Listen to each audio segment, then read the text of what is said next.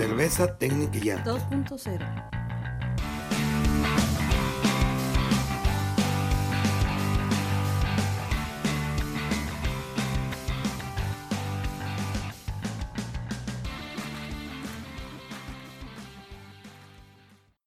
Esto es Cerveza Técnica y Arte, el podcast. El día de hoy, en este episodio, vamos a hablar sobre turbidez y claridad. Esto ya lo habíamos mencionado en el episodio anterior, pero déjenme decirles que no estoy solo. De nuevo está aquí con nosotros mi amigo Juan Hinojosa. ¿Cómo está usted, caballero? Muy bien, muy bien. Aquí, este, disfrutando una cervecita este domingo por la tarde, eh, bastante tranquilo. Eh, ¿Cómo estás tú? Pues muy bien, fíjate que este, un poquito desvelado, un poquito desvelado, pero, pero contento, eh, aprendiendo muchas cosas, ¿no? Este, de esto de, de, de ser papá. Claro que sí, muchas felicidades, la verdad. Ah, muchas gracias, Eh, muchas gracias. Fue muy que- sorpresivo, ¿eh? Sí, la verdad. Lo estábamos esperando dentro de dos semanas, pues ya este, habíamos tomado ahí, un, íbamos a tomar un tiempecito como para este, tomar fuerzas para, para recibir al bebé, pero el último día de trabajo de mi esposa, pues se le ocurrió al niño, ¿sabes qué? Pues yo también ya quiero cotorrearla con ustedes, ¿no? Y, y salir. Y pues Sí, justo estábamos platicando en, en si grabábamos un par de podcasts eh, por adelantado. Ah, y sí, dije, sí. ¿qué onda? Va, que se arme. Y tú, no, espérame, yo estoy en el hospital. Yo, ¿qué? Pero bueno, así son. Sí, sí, definitivamente los bebés pues tienen sus planes, ¿no? Y este, y uno, pues es, es muy chistoso porque pues es, es, es el primer bebé y puras experiencias nuevas. Ahora otra de las cosas, pues estamos grabando el podcast en temporada de, coronavirus, de COVID, y en los hospitales pues cambió todo el protocolo para recibir gente. Y yo contaba, de, y aparte de la frontera, ¿no? Yo contaba que, mi mamá iba a venir de México para ayudarnos al parto del niño y también mi suegra y todo eso, pero pues como está cerrada la frontera eh, para turistas, pues sí como que apenas estaba este, tratando de, de, de, planear cómo, cómo obtener algún documento o, o, informarme cómo podría pasar mi mamá. Pero pues se adelantó el niño y ya no pudimos hacer esas cosas. Y ahorita pues, como decimos en México, nos la estamos rifando nosotros solitos. Pero no, no, la verdad estoy muy gustoso. Estoy lleno de, de endorfinas y, y este olor a bebé. Excelente. Pero sí es muy bonito, es una experiencia muy bonita y apenas pues ya va a cumplir seis días el niño y este y está muy bien, fíjate, está muy bien, estamos aprendiendo muchas cosas y viendo muchas cosas de internet y también preguntándole a otros, a, pues afortunadamente pues están los las redes sociales del internet, puede hacer contacto con muchas personas y estamos preguntándole a mi mamá, a mi suegra, a mis amigos que, que, que tienen sus hijos y entre todos estamos haciendo ahí un, un compendio ¿no? de, de, de, de, todo, de toda la información para el bebé. Toda una experiencia, ¿no? Pues muchas felicidades y pues salud, ¿no? Salud por, por, por tu bebé. Muchas gracias. Y nos acompañando un trago. Sí. Ya cuando, ya cuando se termina esto del coronavirus, pues ya pa, te lo llevo aquí, porque pues no sé si saben, pero Juan y su servidor vivimos a unas cuadras, ¿no? De, de, de, de distancia, ahí te lo voy a llevar luego al, al chilpayate, como decimos en México. Claro, justo, justo es una, una contrariedad de, de, vivir tan cerca y tener que grabar de lejos en estas épocas de coronavirus. Sí, pero ya habrá. El, el, plan inicial era grabar eh, este, uno en tu casa y otro en mi casa, sí, pero pues como se dio esto del coronavirus, eh, ah, ya dije, pues sabes qué, vamos a utilizar las, las redes sociales, que, que, la verdad pues es muy cómodo, ¿eh? porque yo ahorita ando en boxer y no creo que podría andar en boxer en tu casa, ¿no? o quién ya sabe. Es, ya después de tres cervezas, quién sabe. no, pues muy bien. Oye, te tengo una noticia, fíjate que lo estaba esperando desde hace bastante tiempo. Me había comentado los ex compañeros de ahí de, de, de, del trabajo, de la cervecería, que se pone muy bueno el Homebrew Con y casualmente, pues como se canceló este año, recibimos una muy buena noticia para los que vivimos aquí en, en, en California, ¿no? Y, y, en Baja California. El HomebrewCon va a ser en San Diego. HomebrewCon ah, que escuché la noticia. Fíjate. Sí, qué buena noticia, la verdad. Sí, ya vamos a poder ver las, las cositas que, que vi, veíamos por internet. Este, ya las vamos a poder ver en vivo. Creo que hace como unos siete u ocho años fue también aquí en San Diego. y se pone muy bueno, ¿eh? Se pone muy, Sí, muy bueno. fíjate que ya, te- ya le tengo ganas de hace varios años, pero en años anteriores ha tocado en ciertas ciudades o estados donde dices, bueno, pues vas y pues vas a encerrarte al HomebrewCon, no va a haber nada más que ver ni, ni que A conocer, turistear. sí. Pero bueno, ya estando en casa, no hay, no hay excusa, ¿no? Sí, no, no, no. Y fíjate que se pone muy bueno porque al final, el, el último día de, de, las exposiciones, bueno, para los que no saben, el HomebrewCon pues es la conferencia eh, orientada especialmente a, a, la cerveza casera, por así decirlo, ¿no? Igual si van, si van, este, in, eh, industria de, de, de, cervecería, para cervecerías industriales, bueno, no tan industriales, cervecerías grandes. Vamos a decir que es homebrew y un poquito de, nano, ¿no? Y, llevan equipos muy modernos y toda esa onda. Y te van diciendo más o menos cómo está la tendencia. Además, hay, hay este, pláticas, hay este, concursos. Eh, está muy suave para los que se puedan dar la oportunidad de venir a, San Diego y reactivar la economía San Diego que tanto nos hace falta.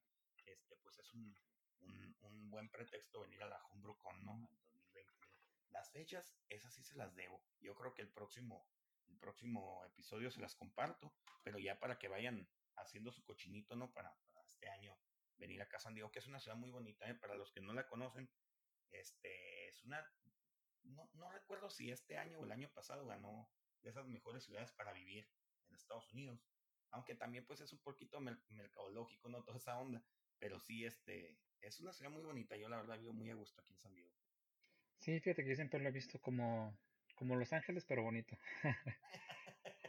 Porque tienes todo, todo del West Coast, toda la parte playera, un buen clima, pero sin el tráfico, sin la gente, el, todo el, el, bullicio pues que, que Los Ángeles conlleva, ¿no? Entonces, sí, la verdad, es una, una muy bonita ciudad. Bueno, este, pues, para, se les invita a la HomebrewCon, este, se les recomienda también inscribirse al American Homebrewers Association, que no es una mención pagada, ¿no? Ellos ni nos hacen en vida. Oye, hablando de, de, la American Homebrewers Association, yo tengo un ratito, ¿eh? Ya, ya no les voy a mentir, yo tengo un rato escuchando un podcast que se llama Entre Cervezas, muy recomendado, ¿no? Aquí no hay competencia, la verdad, con que, pues, ¿cómo nos vamos a comparar con ellos, ¿no? Que, que ya son casi una, una autoridad en, en esto de la cerveza artesanal hay para todos, la verdad hay para todos, se les recomienda eh, ese podcast, no sé si lo has escuchado tú, son de un muchacho, son dos, dos chavalones, uno creo que es argentino y el otro es mexicano, el argentino trabaja aquí a unas cuadras en Wild Labs y este muchacho mexicano muy alivianado, no recuerdo bien los nombres, no sé si tú te lo sabes. No, fíjate, la verdad no, no los he escuchado anteriormente y Ajá. apenas me estoy metiendo en el mundo de los, de los podcasts de cerveza. Eh, pero empecé con los, con los que estaban en inglés, no sé por qué. Pero sí, está, está, está, está interesante. Es una buena recomendación y, definitivamente va a dar una, una, una escuchada. Sí, estos este, están en la home de, de Brewing Network. The Brewing Network es una, es una compañía o una, sí, una compañía, vamos a decirlo así, que, que alberga un, una serie de, de, de podcasts, ¿no? Aparte, pues tiene otro tipo de, de, de, actividades de Homebrew de Brewing Network y, y, ya tienen varios podcasts de, de muchos años, ¿eh? muchos años, a ver, de, los que me acuerdo, de Sour Hour, este, Bruce Strong, ah, Bruce Strong es buenísimo, de Yamil Show también tiene, este, e, y, y, todas están dentro de, de Brewing Network y este, entre cervezas es la parte en español o para eh, este, habla hispana de, de, Brewing Network. Y sí están, están suavecitas, sí se tardan un poquito en sacar los podcasts, no, pero tienen muy buena información. Creo que, ay, quiero acordarme, Pablo y Edgar. Pablo creo que es de, de Argentina y trabaja para, para White Labs. Y oh. Edgar, Edgar no, me, no recuerdo de dónde es. Eh, es mexicano, ¿no? Pero eh, creo que trabajaba para, para Elysium. Ah, no me acuerdo, espero, espero no, no estarla regando. Andar mintiendo sí. aquí. sí, sí, este, pues un saludo ahí, si algún, en algún momento nos llegan a escuchar. Y hablando de Argentina, fíjate que, que te, tengo, te tengo una noticia. Fíjate que nos escuchan desde Argentina. Órale. Sí, yo pensaba que nomás, que nomás tu mamá y mi mamá nos escuchaban, pero no, fíjate. Que este... saludo, por cierto, a la señora. un, un, saludo para ellas. Este, fíjate que, que estaba viendo en, las, en las gráficas, es, luego te las mando, no sé si, si, si, las has visto, y, y hay un, un, como cinco o seis personas que nos están escuchando de Argentina. Hay una persona de, de España y una persona de Costa Rica. La verdad, si pues tuvieran la oportunidad de comunicarse con nosotros, hay un, un, un saludito, eh, porque no sabemos quiénes son, pero pues se les agradece mucho su tiempo. No son tantas personas, sí, sí eh, vamos a sonar un poquito presumidos, ¿no? El grueso de, de, del auditorio es en México y Estados Unidos, ¿eh? No nomás tú y yo, hay, hay otras personas aquí de, este, de, Estados Unidos que nos escuchan. Y, y pues me llamó mucho la atención Argentina, dije, wow, este, ahí pues, como te estaba platicando otra vez, que se avienten unas doradas pampeanas, ¿no? Este, sí, la verdad es que eh, también ya he escuchado que la escena cervecera de, de, Argentina es muy buena. No he tenido la oportunidad de ir o de conocer, pero, o sea, considerando América Latina uh, tan grande, pues, pero curiosamente Argentina siempre ha recetado ahí entre, entre comentarios, entre este eh, internet, de repente me sale y digo, oh, se ve que la, la, escena en Argentina está bastante pues interesante. Ojalá algún día, después de este COVID, nos toque visitar. Sí, ¿no? Y fíjate que cuando digo Argentina se me viene a la mente juguetes perdidos, ¿no? Siempre juguetes perdidos. Este, esta cervecería eh, está bien presente. Eh, fíjate que no he tenido la oportunidad de probar ninguna de sus cervezas, pero he escuchado muy buenos comentarios de ellos, ¿eh? Como que son bien clavos estos chavos de juguetes perdidos. Y este, creo que, que, salieron algo con algunas medallitas en, en, este, las, en Cerveza México, ¿no? No sé si te acuerdas de ese nombre. Juguetes perdidos. La verdad no me suena, pero... Y, y también en la, en, la, en la Copa Américas, uh, que es la que fue en Chile, también estos vatos salieron ahí con, con, buenos números. Pues un saludo para toda la gente de Argentina, a esa persona de, de Costa Rica y la, la, otra persona de España que nos está escuchando. Pues un saludo, ¿no? A ver si luego se, se reportan con nosotros. Claro. Bueno, ya, ya entrando al tema, este, fíjate que, que, que, tengo camaradas que, no están en el club, pero también ya están haciendo cerveza y todo eso. Y un tema bien importante, casi siempre lo que me preguntan es lo de la, lo de la turbidez. Y, y, y pues la claridad, ¿no? Que es, es, como el yin y yang, ¿no? Siempre hay uno, uno y otro, ¿no? Este, ahí ausente. Este, pues vamos a hablar ahorita de, de lo que es la, la turbidez y pues la claridad, ¿no? Lógicamente, este, eh, va relacionado, ¿no? Este. Sí. Para empezar con el tema, pues hay que empezar a hablar de, de, qué es la, la, turbidez, ¿no? O sea, que, cómo se define, ¿no? Este, tú, cómo, cómo la ves o cómo lo defines? Independientemente que sea, que sea cerveza, este, pues la turbidez está formada por partículas en, en suspensión, ¿no? Estas partículas reflejan la luz y, las partículas pueden ser, eh, ya hablando de la cerveza, pueden ser clasificadas en las partículas que son biológicas y las partículas no biológicas. Las partículas biológicas, pues como el nombre lo dice, pues son, es la misma levadura, ¿no? Esta es una de las, de las principales, ¿no? Este, la levadura salvaje también este, tiende mucho a crear este, turbidez. ¿Por qué? No procula, ¿no? Sí, es, es, precisamente por eso, como, como nunca, nunca ha sido recolectada nunca ha sido, eh, hoy no encuentro la palabra, pero no ha sido manejada, por así decirlo, para que flocule, pues la levadura salvaje pues siempre tiende a, quedar suspendida, ¿no? Y las bacterias, ay, esas también, ¿no? Eso, eso lo podemos ver cuando hacemos un starter de, para, para, hacer que eh, este, que el sour, eh, eh, y hacemos el starter, pues vemos que las bacterias siempre quedan suspendidas, nunca decanta, decanta esa turbidez, ¿no? Y, pues estas partículas biológicas pueden formar una turbidez que es la permanente o la permanent haze o la turbidez en frío, ¿no? No sé si, si la has escuchado esa. Sí, no, lo que llaman chill haze. De, hecho, es como típico. Yo, yo pensaría, ¿no? Como un homebrewer que ya tiene algo de experiencia, donde ya puede sacar ciertas cervezas de, de, buena calidad. Y que dices, bueno, su cerveza está bastante clarita, y de repente se va calentando y de repente quedan trans, o sea, totalmente, eh, diría transparentes, ¿no? Y dices, bueno, ¿por qué hace rato no se veía así, no? Yo creo que todo se remonta a eso, a lo que dices, el chill haze, ¿no? Mientras está frío, queda todavía esas pequeñas partículas todavía flotando y, y digamos que hace que se vea un poquito no tan bonita la cerveza. Sí, y fíjate que es, es bien desilusionante. Existe la palabra esa. Sí, ¿no? Sí, sí. Ah, este, de que, de que la ves este, fría, la, la, la y dices, ¡ay, qué clarita me quedó! Y ya cuando la pones en fría, pues ya se ve, se ve turbia, no chale. Fíjate que ese término, la primera vez lo escuché en, en, en el club, ¿no? El chill haze, ¿no? Bueno, y, y esa turbidez en muchos de los casos, eh, la, la, biológica, este, altera el sabor y el aroma de la cerveza. Las bacterias y las levaduras silvestres son el resultado de las malas prácticas de saneamiento. O sea, hay que ponerse trucha con eso. No hay mucho que hacer sobre, sobre ese, ese tipo de, de, de, este, de turbidez, ¿no? Ya cuando es por bacterias o levadura. A menos que sea intencional, ¿no? Digo, bueno, yo creo que Ah, ah, bueno, creo que más a rato vamos a hablar un poco acerca de ciertas levaduras que, que intencionalmente se quedan en suspensión y pero bueno, sí, sí, tienes razón. O sea, yo, yo lo que me refiero es que si ya tu, tu cheve tiene bacterias o levaduras silvestres, pues ya te la pelation, ¿no? Ya, sí. verdad, no, no, hay mucho que hacer. Ahora sí que, pues ya es, de, ah, de qué, en qué equipo estás tú, ¿no? ¿Equipo me la tomo o equipo me la tiro, ¿no?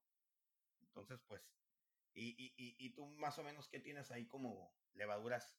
O, perdón, como partículas no biológicas. ¿Cómo qué? Ah, bueno, pues para las partículas no biológicas, este, son partículas simples, proteínas, polifenoles, uh, carbohidratos, eh, el oxalato de calcio, que es el, el, el que llaman el Beerstone. y sí. entre eso, pues también están uh, taninos, flavonoides, principalmente, ¿no? Y pues esto, estas partículas producen una, una neblina temporal, uh, dependiendo de la temperatura, muy similar a lo que hablábamos del de chill ¿no?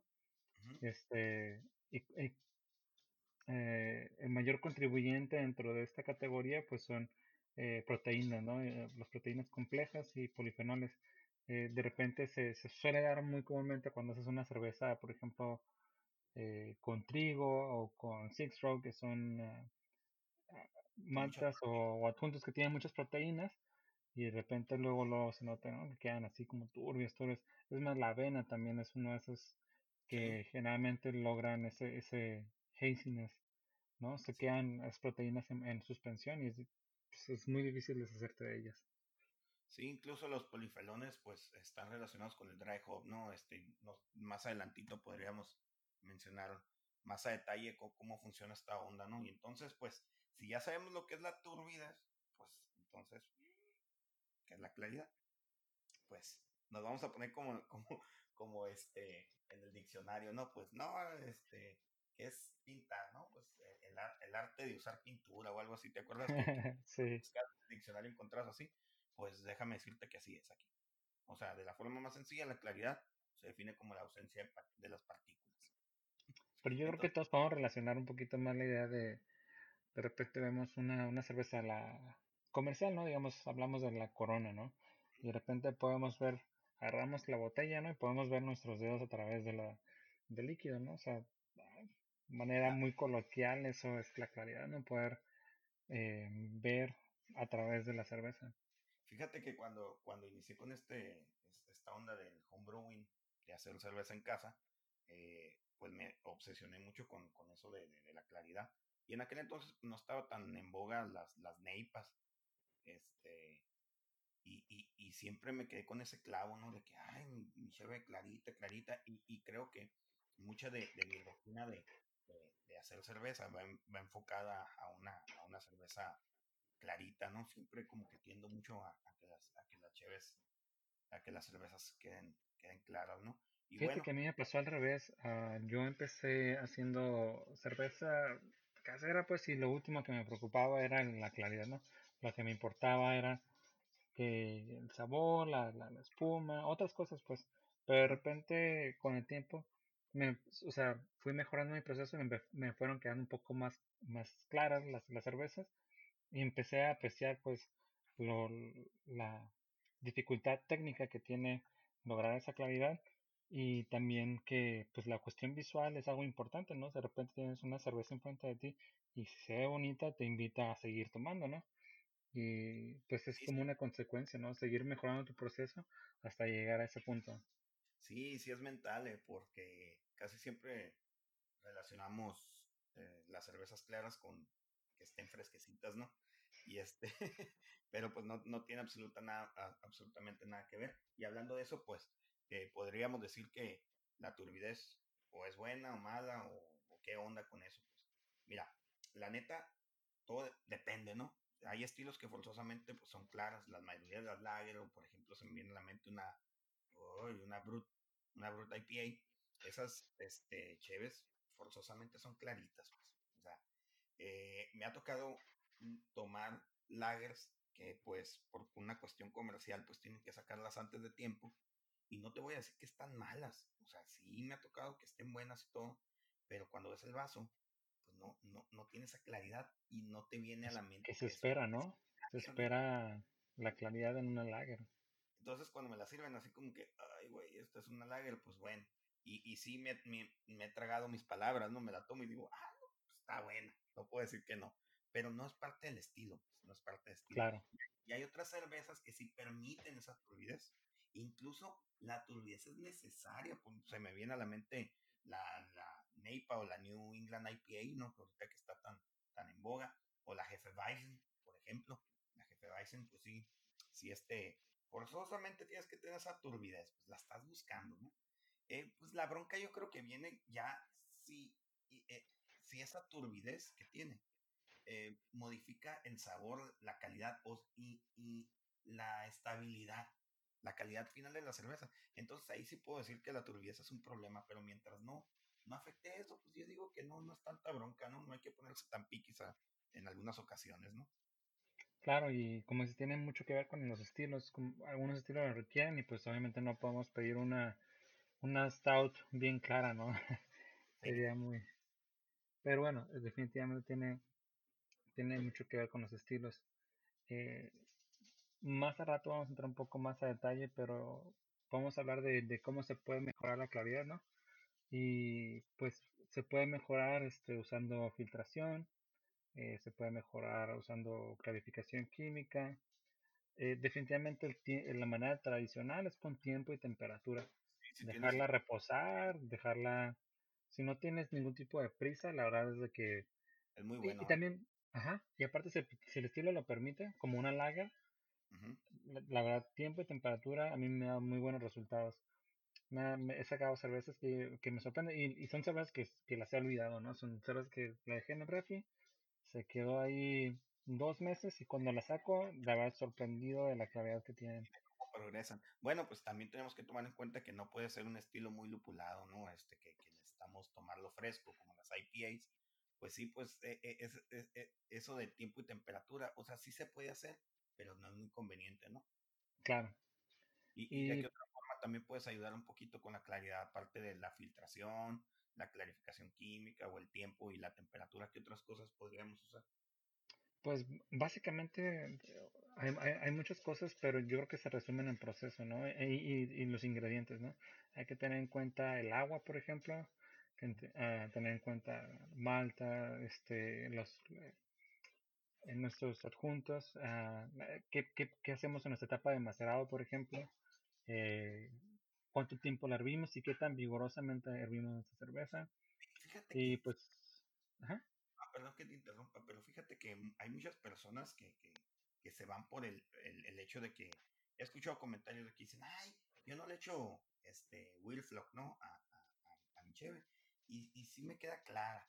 Sí, lo que pasa es que no quiero decir que por no usar este, Wilflock o usarlo, va a cambiar enormemente tu cerveza pero cada una de las cositas que estamos mencionando van sumando.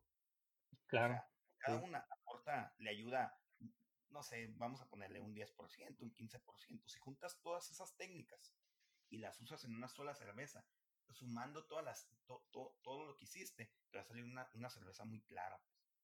No, no, sé si más o menos me explico, porque va a haber mucha gente que dice, ay, ¿cómo el perfil del agua va a ayudar a la claridad? Pues déjenme decirle que sí ayuda. Tal vez no, no ayuda completamente, no, no, no va a cambiar completamente así de, de, de, que estás viendo una cerveza este, crystal clear, pero este, sí, sí va a ayudar en, en una proporción pequeña. Ya si sumas todos los, todas las técnicas, pues ya vamos a tener una cerveza muy, muy clara, ¿no? sí, y yo creo que es importante también encontrar en qué, hasta, qué punto nos sentimos cómodos, ¿no? Por ejemplo, en, en mi proceso yo siempre uso Weirflock y gelatina al final. Este, ese es como mi estándar y con eso tengo muy buenos resultados. Habrá gente que no le sea suficiente y a lo mejor incluso se quiera dar filtración o a lo mejor se siente como haciendo un recirculado de una hora. O sea, cada quien tiene sus, sus este, estándares de, de claridad y a lo que está dispuesto a hacer para llegar a ese punto, ¿no?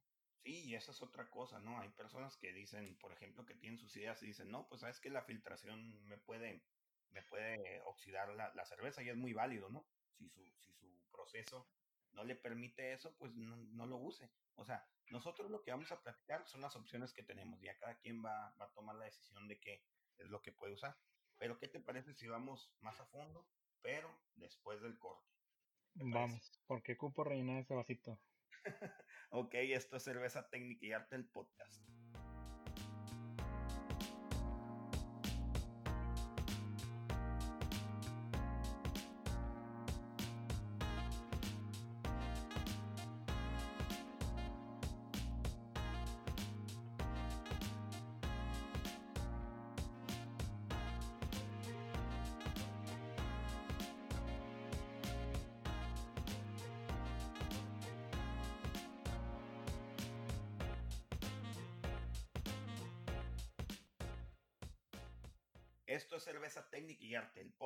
Antes del corte estábamos platicando sobre el, tema de la turbidez y la claridad. Eh, como se había mencionado antes, en este episodio hablaremos de cómo mejorar la claridad de la cerveza, ya sea por técnicas, ingredientes o compuestos que podemos usar para este fin.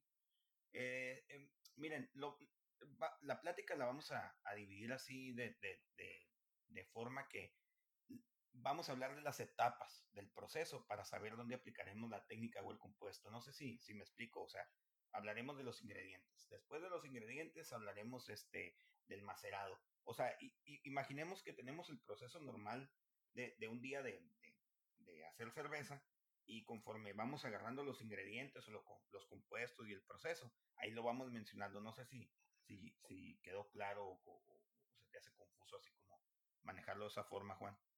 No, me parece muy bien. Este, creo que vamos a, como hay que, hay que verlo desde la perspectiva de, de cómo empezamos a hacer cerveza y, y ver, como mencionaba antes, ¿no? O sea, cada quien podrá escoger cuáles son eh, las cosas que le gustaría hacer, que puede cambiar dentro de sus ingredientes o proceso y, y de esa manera mejorar un poquito, ¿no? La, la, la claridad. Este, pues vamos empezando, ¿no? Por, por el, yo creo que por el agua es un, es un buen tema. Pero la verdad yo no sé mucho al respecto. Este, no sé qué, qué puedas platicarnos acerca de cómo mejorar el agua. Mira, una de las cosas a mí que, que, la verdad estoy muy agradecido con mis ex compañeros fue de que me enseñaron sobre esta onda del agua, los perfiles del agua y todo eso. Pero por desgracia, nosotros, nuestro pro, bueno, nosotros, ¿no? En aquel entonces, el proveedor de, de, la, de la cervecería, pues siempre era el mismo, ya sabían el perfil de agua que traía proveedor del agua, ¿no? Del agua purificada por, por osmosis inversa. Ahí desconecté aquí el, el mouse. Este, por, por, osmosis inversa. Ellos ya sabían más o menos los niveles de, de, minerales que traía el agua. Pero una de las pláticas que tuvimos, eh, llegamos a, a, a, platicar sobre el calcio. El calcio, cómo tiene, interviene en la claridad de, de, la cerveza. Este también le ayuda mucho el, el zinc el zinc, pero el zinc va más enfocado como a, a, a, la levadura sea, el zinc le ayuda a la levadura para la floculación, pero el agua, el agua en sí, el, el ingrediente este, clave para, para la claridad eh, en el agua, el, mineral, es el calcio, ¿no? O sea, bajos niveles de calcio en el agua pueden causar un problema de claridad. Se recomienda tener entre 25 y 50 partes por millón, no son microgramos, creo, no, miligramos no, recuerdo la, la, la, conversión ahorita exactamente, pero este, miligramos por litro son partes por millón. Eh, eh, déjeme ahorita ver, ver esa onda, pero ¿y, ¿y a qué viene esto? Pues yo sé que no nos vamos a poner a, hacer un análisis ahí de, de, de, los minerales que tiene nuestra agua. Pero si empiezan a tener una bronca de claridad y no le dan al clavo, no encuentran cuál es el problema, váyanse por este lado, de que le hace falta calcio a su agua. Este, se tiene que evitar también los, los minerales como el hierro, el cobre y el estaño. Esos también pueden causar turbidez, ¿no?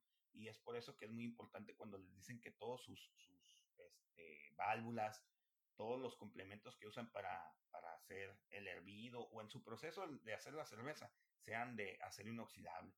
Hay personas que pues se les entiende que en las partes donde, donde ellos radican pues es muy difícil encontrar las válvulas, este, las llaves, los tapones de acero inoxidable y muchas veces vamos a la ferretería local y pues ellos tienen bronce o tienen este cobre o cosas con, con, con un platinado de estaño y, y, y, y, pues tarde o temprano ese tipo de cosas empiezan a pegar. Pues. No, no es Fíjate que esa no me la sabía, ¿eh? Este, tengo, digo, perdón que te interrumpa, pero la verdad tengo un par de, de, de, válvulas así que son de, de, yo creo que van a ser de estaño, son, son pocas, ¿no? Pero este, no me la sabía, está, está muy interesante saber que, que eso también puede afectar, ¿no?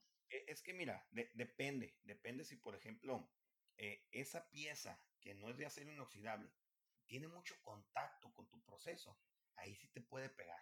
Pero si por ejemplo es como la otra vez en una de las pláticas me decía, oye, pero todos los, los enfriadores de sumersión de cobre eh, eh, o de sumersión de, para el mosto son de cobre. Pues sí, pero, o sea, nomás lo metes 5, 10 minutos. O sea, no lo estás hirviendo en una olla de, de, de, de, cobre, por ejemplo. Ahora que otras de las cosas, en muchos de los procesos tienen cobre, ¿eh? en muchos de los procesos tienen cobre las, las cervecerías viejas, pero pues también pues, qué tipo de cheve están haciendo, ¿no? Pero definitivamente el hierro, ese sí, saquen la vuelta o el estaño. Ese sí de plano, este, le, parten, su madre a la, a la cheve, ¿no? Este, eh, con, con, respecto también al agua, hay que intentar filtrar el agua con, con un filtro de carbón activado, ¿no? Casi toda la gente eh, aquí en Estados Unidos lo, lo, usan los que les gusta usar la, la, el agua de, de, de, la llave, como decimos aquí, o del grifo, de la tubería. Este, sí es necesario usar el, el filtro de, cartón, de, de, carbón activado para quitarlo el cloro, ¿no? El cloro sí también le parte su madre al, al, proceso. Una de las técnicas que se usa cuando usas este, el agua de la tubería es eh, cuartearla o diluirla con, con agua destilada, ¿no? Para bajar esos contenidos de minerales. Y pues la, la, verdad, la mejor de las opciones que uno puede hacer es comprar agua de osmosis inversa. Aquí en Estados Unidos y, y en México se utiliza mucho eh, unos kioscos o unos boots o unas maquinitas que podemos llenar nosotros nuestro, nuestro garrafón de 20 litros de agua, ¿no? Llegamos, ponemos el garrafón, le echamos las moneditas y ya nos, nos lo llena, ¿no? Es una buena inversión, ¿eh? Yo sé que da flojera, yo sé que da flojera y andar cargando con el pinche garrafón en el lomo, ¿no? pero sí, yo creo que es, es, es, es, una muy buena inversión, ¿no? Este, para, para el calcio, ya cuando si utilizamos eh, el, el, agua de osmosis inversa, eh, los reportes de, de, de, agua de osmosis inversa que me ha tocado leer, eh, por lo general están los niveles de, de, calcio entre 10 partes por millón, 15 partes por millón que es, está por debajo de, de lo mínimo recomendado ¿no? en, en el libro de, de aguas de, de, Palmer. ¿Y quién es otra persona que sale con Palmer ahí en, en el agua? Bueno, le debo la, el, no, el, el, nombre. Este, te recomienda que, que por lo menos sea 25 partes por millón. Entonces, a mí no me ha tocado leer ningún, ningún reporte de agua de, de, osmosis inversa que esté a 25 partes por millón. Entonces, casi siempre, pues necesitamos agregar el calcio, ¿no? Y cómo pues, se agrega el calcio con, con, cloruro de calcio, ¿no? Es la forma más sencilla de, de, de, de agregar nuestro calcio, ¿no? Al agua. Nomás hay que estarse trucha, no ser muy jefes. Este, eh, ¿dónde estamos? ¿Qué te está diciendo? Nomás hay que ponerse trucha con, con, el, con el cloruro de calcio, ¿no? Baja el pH y agregar los cloruros. O sea, está bien curada esta onda porque yo cuando recién empecé con los perfiles de agua, yo pensaba que iba a tener en mi botecita así, adentro del botecito, calcio puro, ¿no? pero desgraciadamente, sí, sí se puede, ¿eh? Sí se puede comprar componentes, y, este, materiales iónicos, creo que le dicen, que es puro calcio, pero, o, o sea, hace la unión del calcio con un material, con un, con un mineral inerte. Y este, o algo así. Yo no soy químico, eh, aclarando. Y, creo que nomás te puede proporcionar el calcio a tu agua, pero es muy costoso. Entonces, entonces se busca pues la, opción más, más, más al alcance del bolsillo, ¿no? Y el, el, el, más utilizado es el cloruro de calcio. Solo que, como les decía, va a agregar cloruros y va a agregar calcio. O sea, los cloruros este, te ayudan mucho a, acentuar esa, el, lo maltoso de, de, tu cerveza, ¿no? Este, e, el calcio ayuda a la conversión enzimática y hace que se precipite la, el oxalato, ¿no? O, el beerstone. Así que cuando ustedes ven en su olla que está este, el beerstone ahí en el fondo, que es que se está pegando, es que sí tiene cierto calcio su agua, ¿no? Y les está ayudando. E, eso que está, que, que quedó en la olla, en realidad no quedó suspendida en su cheve, ¿no? Eso es bueno. Eso es bueno, nomás que después tenemos, tenemos que limpiarlo. Limpiar olla, ¿no? Pues como consejo eh, personal es utilizar agua filtrada de osmosis inversa y agregar un poquito de cloruro de calcio. No les puedo decir la cantidad de nuevo porque yo no sé cuál es su proceso. No sé si usan 35 litros o 25 litros, pero normalmente las cantidades estamos hablando que son este 5 este, gramitos, 3 gramitos. Es muy importante tener esa, esa basculita gramera, ¿no? Que le dicen, de las chiquitas como para, para medir este eh, joyería y esas cosas. Bueno, también se usa para, para medir sustancias ilegales, ¿no? para este, pesar la marihuana y todo eso, esa es muy buena como para, para medir, este, pesar los minerales. Ahora, pues como ingredientes también podríamos hablar de, de pues la malta, ¿no? ¿Tú cómo, cómo andas con eso de la malta? la otra es... Fíjate que... Sí, fíjate que sí tengo un poquito más de experiencia y más que nada porque eh, soy muy fanático de las cervezas, este, las Hazy IPA, ¿no? Las New England IPA. Y pues es, es clave, ¿no? Es clave ahí para lograrlo, mantener, pues ahora sí que evitar la claridad, ¿no? Presumiéndote, aquí me estoy tomando una New England IPA de mi cosecha, que fíjate que no quedó tan turbia, yo sí la esperaba bien, bien turbia, pero sí, sí, sí quedó bien, los, los lúpulos sí quedaron muy bien, ¿eh? Y eso que este, se los agregué en la, en, en la fermentación este, activa. Eso de ah, si quieres, luego hablamos de las neipas, ¿eh? Ya, sí, ya, pero sería buen tema. Han salido a relucir este, varias veces las neipas aquí en, en, la plática. Yo creo que después platicaríamos de las neipas. Ah, perdón la interrupción. ¿eh? No, está bien, está el tema.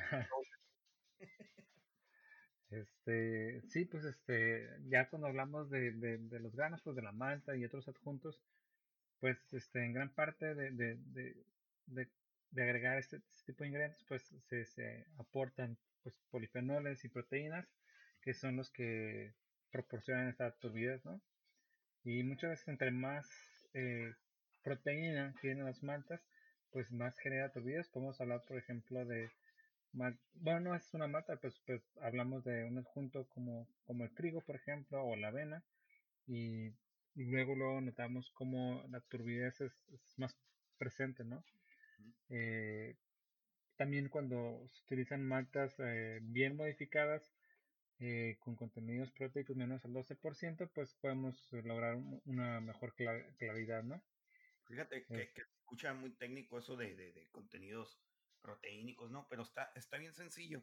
O sea, yo sé que mucha gente le da, le da flojera, pero eh, ustedes pueden buscar la hoja de datos en internet, ya sea de la compañía que sea de Breeze, de, de, Western Malts o de cualquier malta. Ustedes van a su página de internet, seleccionan el producto, el que ustedes quieran, y ahí va a venir en, en su hoja de datos, viene el contenido proteínico. O sea, si se fijan, las, las maltas bien modificadas siempre van a estar debajo de 12, siempre, siempre, siempre. Este, si buscan ustedes, por ejemplo, si no me creen, busquen la, la, la, la este, Six Row y Six Row sí está arriba. ¿Por qué? Porque Six Row no está modificado, pues no, no, no, este, se, se conserva a, a, a, la vieja escuela, por así decirlo, ¿no? Perdón por Intencionalmente, claro. Ahí, este, no, no sé si recuerdan lo que dijo este Manuel Ruiz sobre el Six Row. Ah, pues de ahí, de ahí viene toda esa onda de, de la turbidez. Y continuando con esto de, de, las, de la malta y, los adjuntos, está interesante que se mezcla un poquito también con la cuestión del proceso, pues, porque algunas de estas proteínas pueden uh, uh, precipitarse, pues, durante nuestro proceso, ya sea este, durante el macerado o mientras está hirviendo, pues, este, algunos de los uh, ponifenoles este, y, y proteínas eh, se precipitan, crean partículas más grandes y digo, no sé si te ha pasado a ti que de repente ya, bueno, yo utilizo un, un enfriador de, de, inmersión, pues un, uh, un immersion chiller, pues, y de repente, después de unos 5 minutos de enfriando, eh, luego, luego se empieza a notar cómo se quedan estas pequeñas como bolitas, ¿no? Y se empiezan a precipitar y, y de repente, ¡pum!, todo queda en el fondo, ¿no? Este, y gran parte de eso tiene que ver, pues, eh, una, una ebullición bastante eh, vigorosa, ¿no? Sí, y, y, fíjate, no sé si has visto tú esa proteína de soya que, que, que comen muchas personas este, que, no, que no comen carne. Eh, ¿No has visto la textura que tiene? Es muy parecido a lo que queda en el fondo de, de, de nuestro boil. Es muy, muy parecido. Este, es que quiere decir que eso también es, son proteínas, ¿no? Que se precipitaron en el boil. Sí, está, está, exactamente. Fíjate que una vez nos pasó algo bien interesante y fue justo en una, eh, creo que había sido Home, home Day, probablemente. Uh -huh. eh, en la cervecería insurgente fue invitación de ellos este para el, el, Tijuana Homebrew Club uh -huh. y estábamos haciendo una cerveza y alguien, no me acuerdo si fue, la verdad no me acuerdo quién fue, pero alguien tenía una, una, una cerveza pues Ajá. que era alta, muy alta en, en, trigo, ¿no? Era como un 70% trigo. Ajá. Y traía uno de esos quemadores eh, grandotes, uno de esos um, bancho, son como un bancho, ¿no? Grandotes. Oh, sí, sí, sí. Y estaba quemando, pero fuerte, fuerte. Y estaba controlado toda la cuestión de, de, espuma y eso. Pero al final tenía unas bolas grandes, nunca, nunca había visto eso, estaba bastante interesante. De tanta Se notó, Sí, de tanta proteína y se hicieron bolas grandes. Sí, y sí. Está, está, estuvo muy interesante, estuvo muy ilustrativo. Sí. Yo generalmente una, en una cocina normal no, no alcanzamos a ver eso, pero estuvo bastante interesante. Eh, en, y, una, ¿Mm? en una de esas exper no experimentales, pero cheves que no son de línea de, de la cervecería, eh, el año pasado se, se, se, hizo una wheat wine y este ah, también sí, sí, un chingo de trigo, loco y verás el cochinero que salió de, de, de, del tour que, que, que, había en el, en el boy. También te hubiera impresionado porque cuando abrimos la válvula salía como, como salchichas. sí, sí. No, no, sí, el trigo tiene mucho, mucho contenido proteínico, ¿no? Sí, bueno, ya dependiendo de, de, del estilo que estemos haciendo y el, el lo, lo, que queramos lograr, ¿no? Pero yo creo que si, si lo que queremos es este, una cerveza clara, pues uh, estar bien cuidados con, con, este, con esos adjuntos que, que tienen pues altos uh, contenidos en, en, en, trigo, perdón, en trigo, en proteínas, como, como el trigo o la cebada no malteada o la avena. Digo, la avena, por ejemplo, es, es, es un elemento clave de las, las Hazy IPA, ¿no? Las NEIPAs. Y este, pues bueno, es, es algo que, que, hay que tener mucho en cuenta cuando estamos escogiendo nuestros granos. Eh, si queremos turbidez, pues definitivamente a, avena, trigo, y si no, pues para evitarlo, ¿no? Eh, algo también que podemos hablar respecto es el lúpulo, ¿no? También creo que llega a aportar bastante turbidez en, en la cerveza. No sé qué nos puedes platicar al respecto.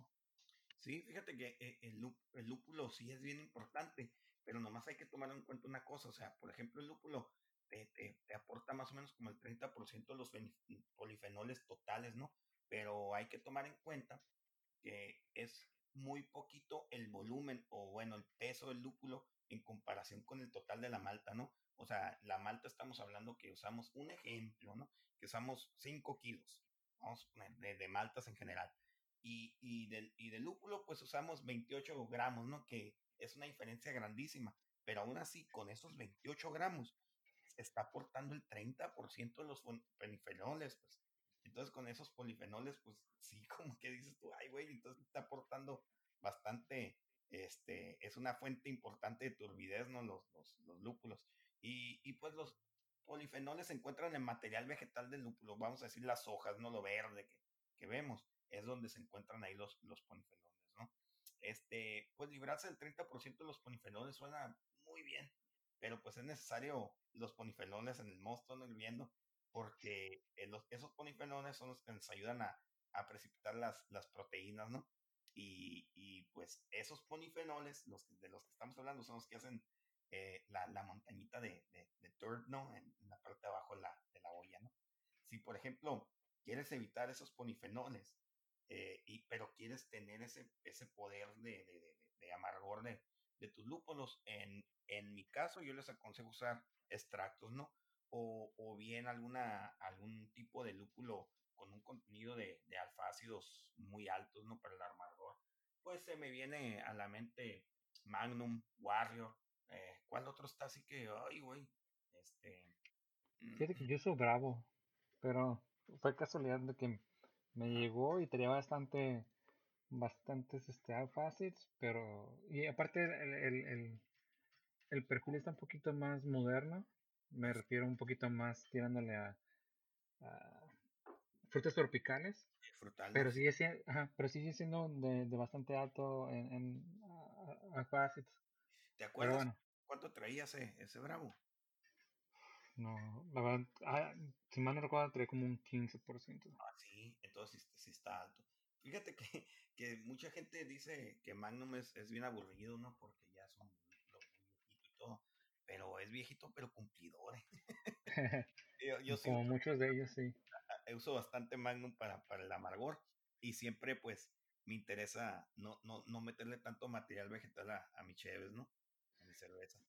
Fíjate que hablando de lúpulo se me hace muy interesante que, digo, como fanático de las neipas y ese tipo de cervezas, eh, algo que para mí fue un, game changer fue eh, poner lúpulo en el whirlpool.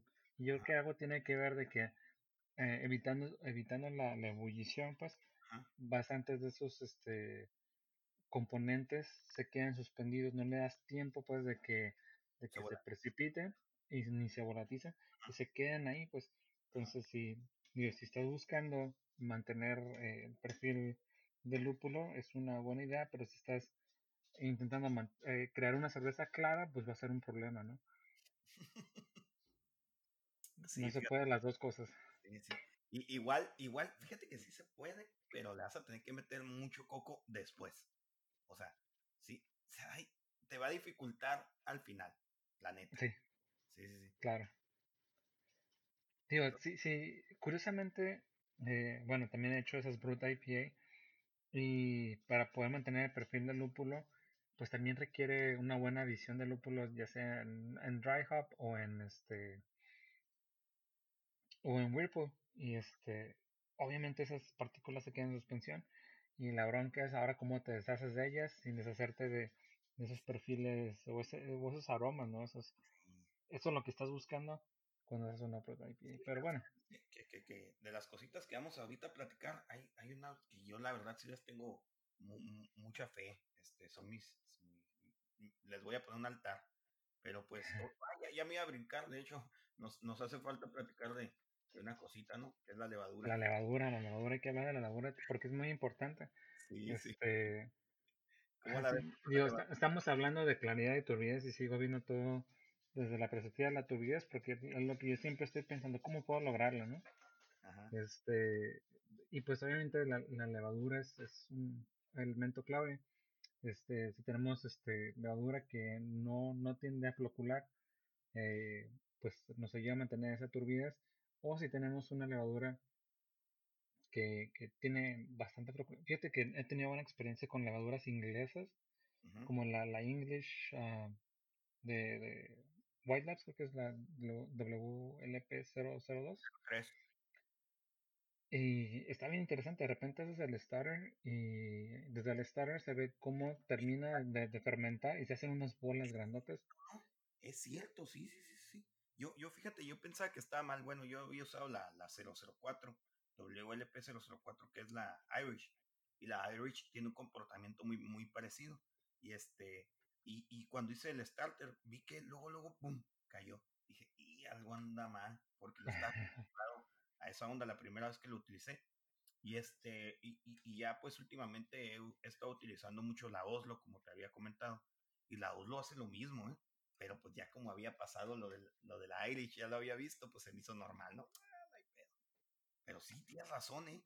Tienes razón, o sea, para la gente que nos escucha y luego hay un starter de, de, de, de, la inglesa o la, la, la, la WLP003 o la WLP004, este, si van a notar eso, de que sí cae luego, luego. Fíjate que justo acabo de comprarla, este, ah, no, creo que es la WLP519, la Stranda Bike. Ah, este, o Bike, bueno. Ajá, ¿qué bike? ¿Qué bikes?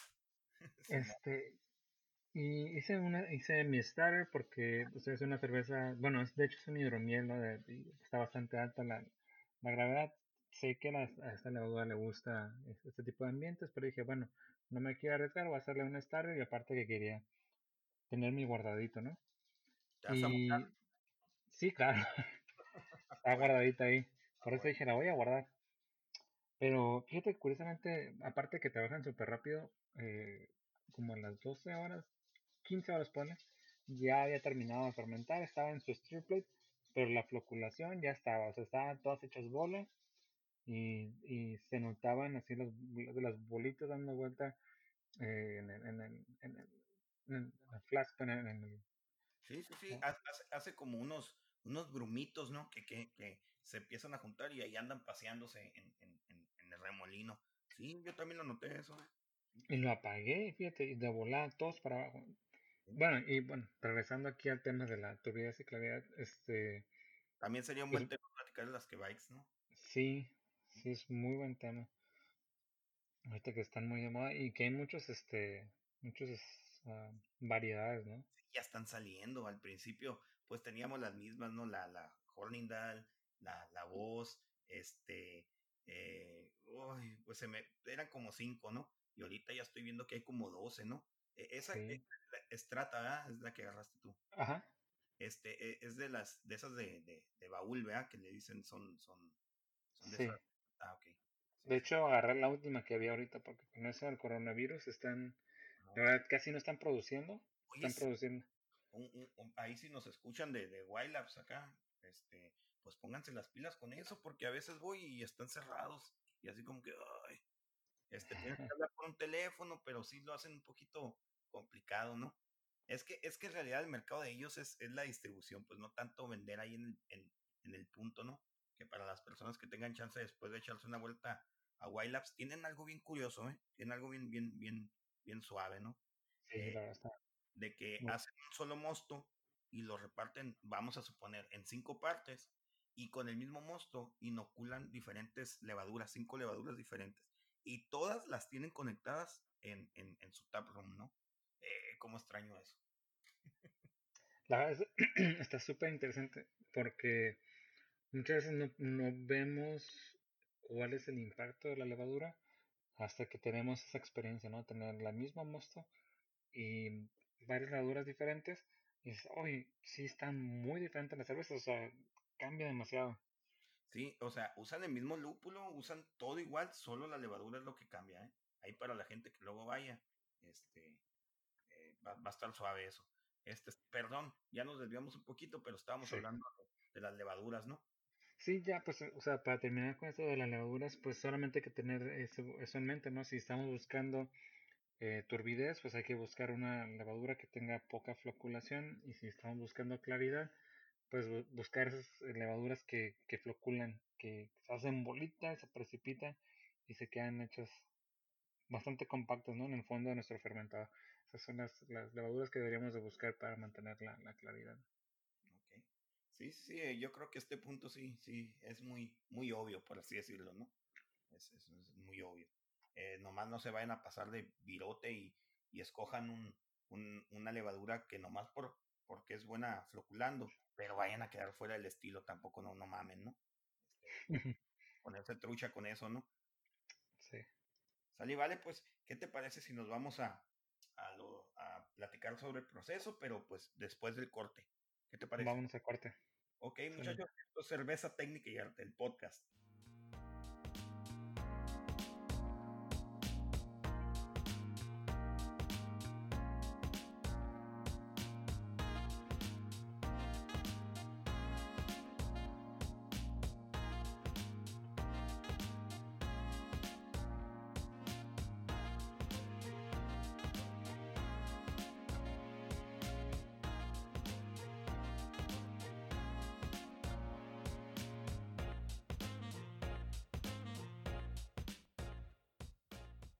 Esto es Cerveza Técnica y Arte, el podcast. Muchachos, pues estamos platicando sobre la claridad y turbidez, ¿no? Y en, y en el corte pasado habíamos hablado de lo que eran los ingredientes, pero ahora, ¿qué te parece si empezamos a hablar del proceso, ¿no? Este, Sí, siento que hemos, estábamos hablando un poquito del proceso en- entre los ingredientes, entre el- la definición, pues, pero ya hablando con- concretamente del proceso, pues hay que empezar, mira, pues, lo primero que se me viene a la mente a mí, ok, agarro mis granos, los peso y todo, ¿y qué es lo que seguiría? pues molerlos, ¿no? Hay que aventarlos al molino. Por ahí ya empieza el primer pedo, ¿no? A ver. Sí, pues hay que estar bien atentos en, cómo molemos nuestros granos. Si hacemos un molido eh, muy grueso, muy delgado, puede cambiar el perfil que vamos a tener. Hay que recordar que pues el moli- el- la molienda pues funciona solamente de tal manera que podamos abrir los granos, pues sacar todos los azúcares y que el resto, la cáscara y todo funcione como un, filtro, pues y ese filtro va a ayudar para, para la claridad. Este, también hay que recordar que la cáscara pues, del grano lleva gran parte de, de los polifenoles que trae la, la malta. Si ajustas mucho el, el- molino, pues va a aplastar la cáscara y pues va a liberar todos los polifenoles. Eh, a final de cuentas hay que tener en cuenta que solamente intentamos eh, rom- romper el- el centro pues, de, la, de la malta.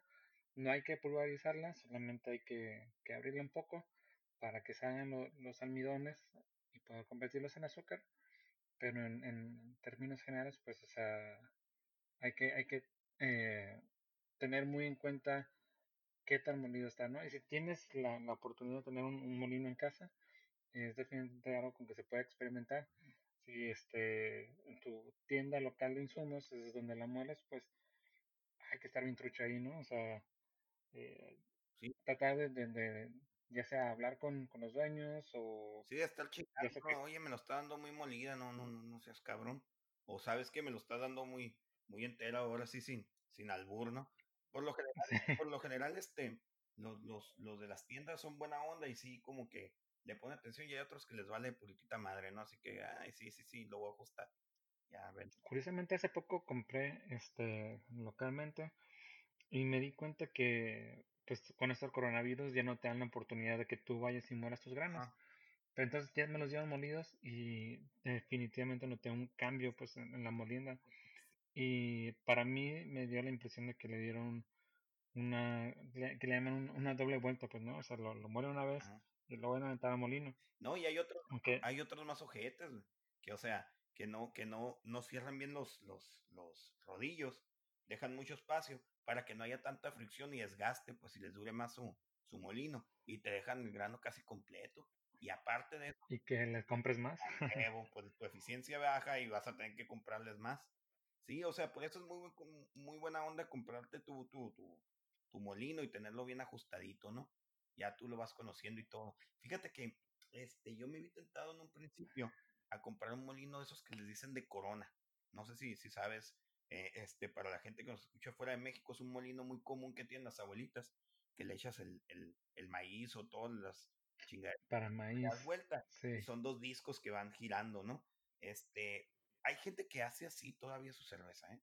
Y la verdad los felicito porque este, hay algunos que sacan buena cheves y utilizándose ese molino, pero casualmente ellos le pegan en el punto chingón, pues.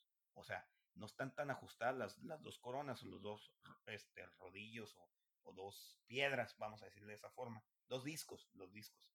No están tan ajustados y, y le dan al punto. Pero es un pedo ajustar ese, ese, ese, ese rodillo, ¿eh? Ay, perdón. La comida del bebé. no, y, y este, pues entonces, ¿cómo la ves con, lo- con la molienda? Ya quedó claro por ese lado, nomás estar, no, no, muy- Sí, ¿no? Pues lo que sigue, ¿no? O sea, macerado. ¿Qué, qué nos puedes contar acerca del macerado? De los macerados, eh, del macerado, pues sí. Si, por ejemplo, eh, eh, en tu lista de granos hay más del 25% de adjuntos o algún tipo de grano sin maltear, hay dos opciones con estos, con estos tipos de, de adjuntos. Hacer una decocción o hacer un macerado escalonado.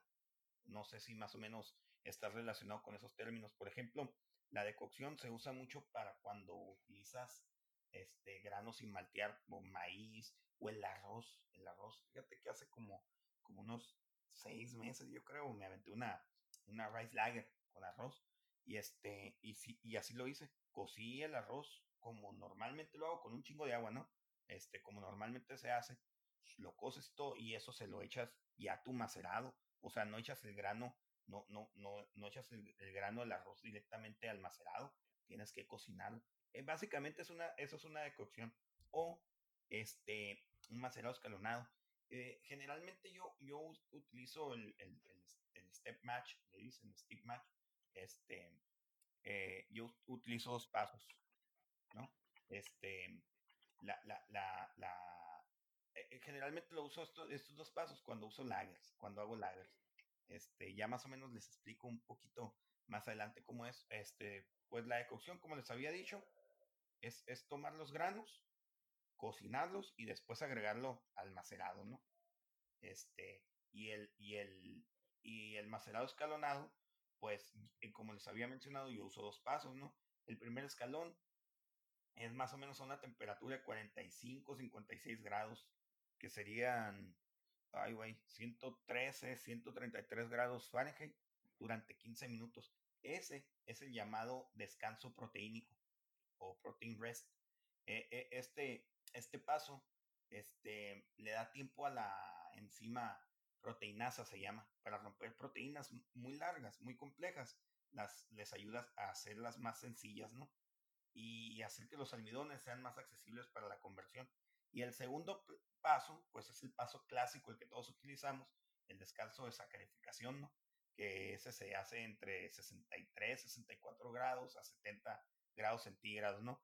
Que es como 148, 158 grados Fahrenheit durante 45 minutos o una hora, ¿no? Es el que, el, que todos usamos. Clásico. Para no complicarnos, es antes de que hagas tu macerado normal, más o menos quedes, yo lo que hago lo, lo, pongo más o menos como en 52 grados centígrados, este, cuando hago el, el descanso proteínico. Y, y, fíjate que ese, ese, este, tip me lo pasó alguien que hace unas lagers súper cabronas. O sea, la verdad se los garantizo, esta persona hace unas lager muy buenas y me dijo, oye, si mira, si tienes tiempo, aviéntate el, descanso proteínico, no, no pasa nada, Hay gente que dice, ay, estás trabajando de más y todo, pero pues en realidad pues tienes todo el tiempo del mundo y también esta persona me aconsejó hacer hervidos de 90 minutos en lagers. Entonces yo la verdad le tengo mucha fe a esta persona, ha ganado muchos premios con sus lagers, este, ya tiene su, su cervecería comercial y toda la onda, y siempre le, he seguido la cura a él. Entonces, es, no sé si fui confuso con eso de, de, del macerado de dos pasos, o si fue claro. No, la verdad se me hizo bastante claro, o sea, hacer el, descanso proteínico y pues el, clásico descanso de, sacarificación.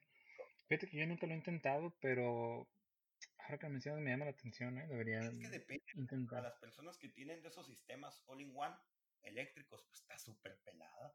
Tú nomás le subes ahí con el botoncito, no, ti, ti, ti, ti, y ya va a subir. La bronca es cuando tienes de esos iglús o una hielera. Ahí, se... Como yo. Este, pues únicamente con agua caliente. Le pones el termómetro así al lado, porque yo lo había hecho ya cuando tenía mi, hielera. Y nomás con agua caliente, o sea, empezaba con 52 grados centígrados y le daba 15 minutos. Ya cuando querías rampear a, a los 65, 64, 70, dependiendo del estilo, este, le, echaba agua caliente nomás. Y ya era todo. O sea, la verdad no está tan complicado. Sí te complica un poquito cuando no, no, no le, no, te, te lo cuentan muy, muy técnicamente, ¿no? Pero la verdad nomás con echándole agüita y ya conejo se hace. Sí. Fíjate que no he intentado por eso, porque no tengo ese tipo de equipo, pero es una, es una buena idea. Digo, sé que va a ser un poco más de trabajo, pero pues siempre está uno para, para experimentar. Y si al final terminas con una cerveza que te sientes más, más a gusto con ella, pues o sea, pues vale la pena, ¿no? Sí, pero en serio, en serio vale la pena. O sea, no, no, no es tanto, ¿eh? Nomás es calentar tantito, un poquito el agua de más. Y, y más o menos, yo recuerdo que con tres, tres este, litros que le echaba a más o menos como 85 grados centígrados, ya, ya llegaba a los 65 grados, 70 grados centígrados. Y no, no, no. Al principio sí, para entenderlo como que, ay, sí batallé un poquito, pero no, no, no es complicado. Intentaré un día de estos. Y bueno, pues hablando de, de, macerado, este, fíjate que me estaba acordando de, de mucho de, de, Isaac, Isaac Canela. No sé si te has dado cuenta, pues, pero siempre hace uh, post en, redes sociales acerca de su recirculado. Siempre se avienta sus recirculados de, digo, a mí sinceramente se me hace exagerado, pero se avienta sus recirculados de media hora, 45 minutos. Y dices, ¿qué onda con eso, no? Pero de repente saca, este, después de recirculado, unas muestras con una claridad increíble, ¿no? Y es algo que podemos integrar, pues, en nuestra, en, nuestro proceso, este, en nuestra técnica para lograr claridad, ¿no? El recirculado. A mí no se me había ocurrido tanto, sí he notado de repente cuando en mi proceso normal hago recirculado y, ay, se me olvidó, lo dejé, lo dejé prendido, ¿no? Digo, yo porque uso una, una bomba, pero pues igual si tienes una, una, una hielera, pues o una olla, puedes usar este, eh, pues o cualquier tipo de envase, ¿no? Sacas este eh, un poco de líquido por abajo. O sea, pero para la, la, la gente que, que, no está muy relacionado con esa onda, ¿qué es el recirculado? Ah, bueno, el recirculado es este básicamente sacar un poco de, de tu mosto que está en el proceso de macerado eh, por la parte de abajo. Eh, eh, puede ser con, con, una hielera, una olla, una, de cualquier manera puedes sacar un poco este, y volverlo a poner en la parte de arriba. Este, se, se, hace ese proceso un par de veces, incluso se puede usar una, una bomba si tienes oportunidad de tener una bomba, pues sacas ese mosto por abajo y lo vuelves a poner por arriba, ¿no? De, de, tu recipiente macerado y dejarlo, ¿no? Dejarlo recircular. Eh, yo sinceramente lo dejo 10 minutos me hace mucho.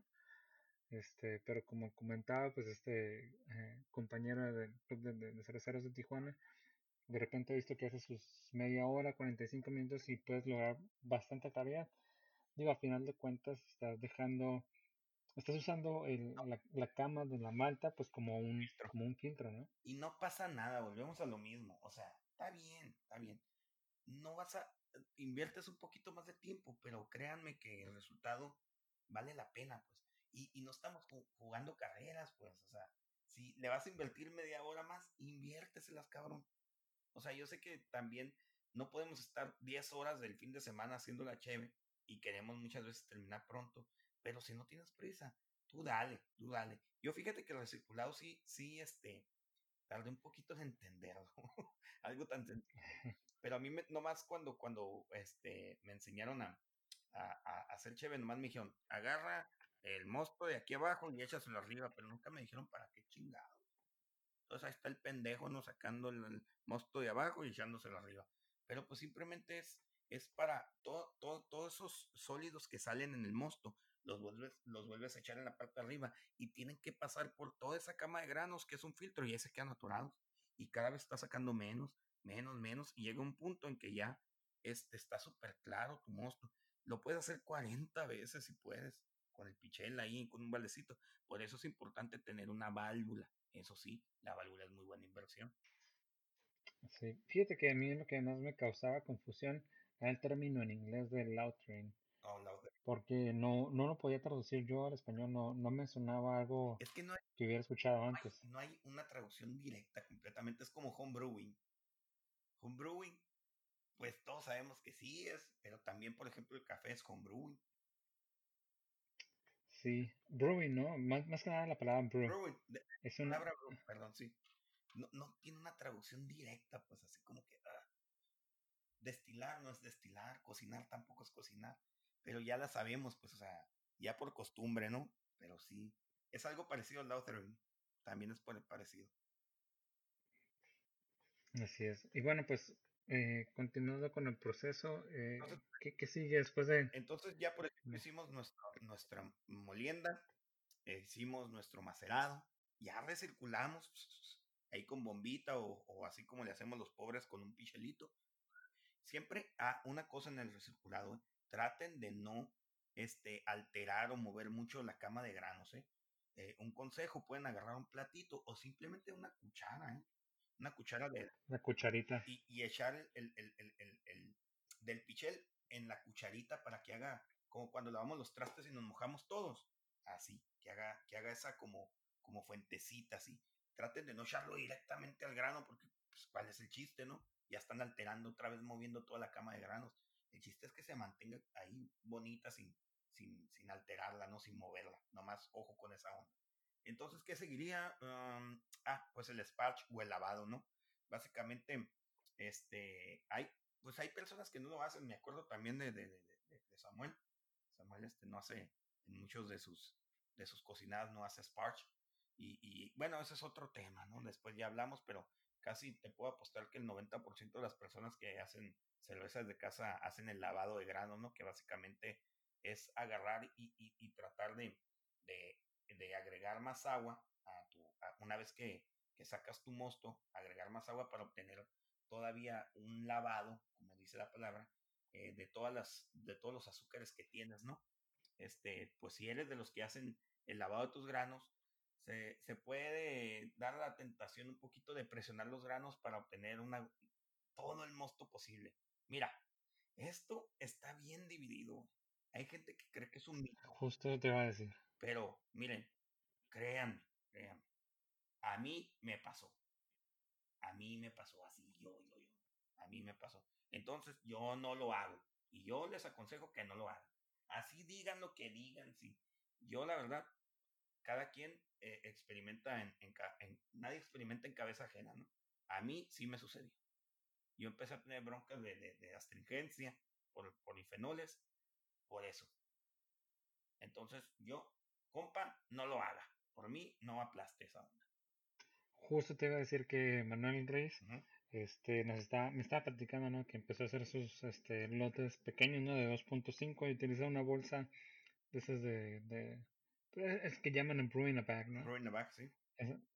Y este, y pues bueno, son 2.5 galones finales. Al final de cuentas no tienes tanta mata y se le hace fácil exprimirlo. Dice, pues puedes este, estrujarlos, exprimirlos lo más que puedas. Y la verdad, dice, no tiene ningún problema de astringencia. Entonces ahí, este, como dice, está bien dividido. Está muy dividido, ¿eh? A mí porque a mí, a, a mí me pasó. Ahora que puede ser un poquito como de, de, de, de, ¿cómo se llama? Superstición, ¿no? O a lo mejor era otra bronca. A lo mejor era otra bronca, pero a mí sí me sucedió. Ahora, ¿qué tanto le ganas, pues? O sea, dijeras tú, ay, le voy a sacar tres litros. También, no mames. O sea, estás haciendo una chambilla ahí. Lo que sí, lo que sí le va, le va a proporcionar es turbidez astringencia o no, eso es otra cosa. Pero si tú aprietas tu, tu, tu, tu, tu cama de granos, vas a obtener turbidez. Y eso es bien lógico, ¿eh? porque lo que estamos evitando es agarrar con la recirculación y echarle todo eso encima para que se quede atrapado y al momento de aplastarlo, pues todo eso lo vas a sacar de nuevo, pues. Sí, suena bastante lógico. Entonces nomás trucha con esa onda, ¿no? Este, si apretamos o estrujamos nuestra cama de granos, un putazo de polifenoles van a terminar en el mosto, ¿no? Este, otro par de cosas que hay que tener en cuenta para cuando lavas el grano o haces el sparge son el pH del agua con el que estás este, lavando tu grano. Este, y también la temperatura del agua esa, ¿eh?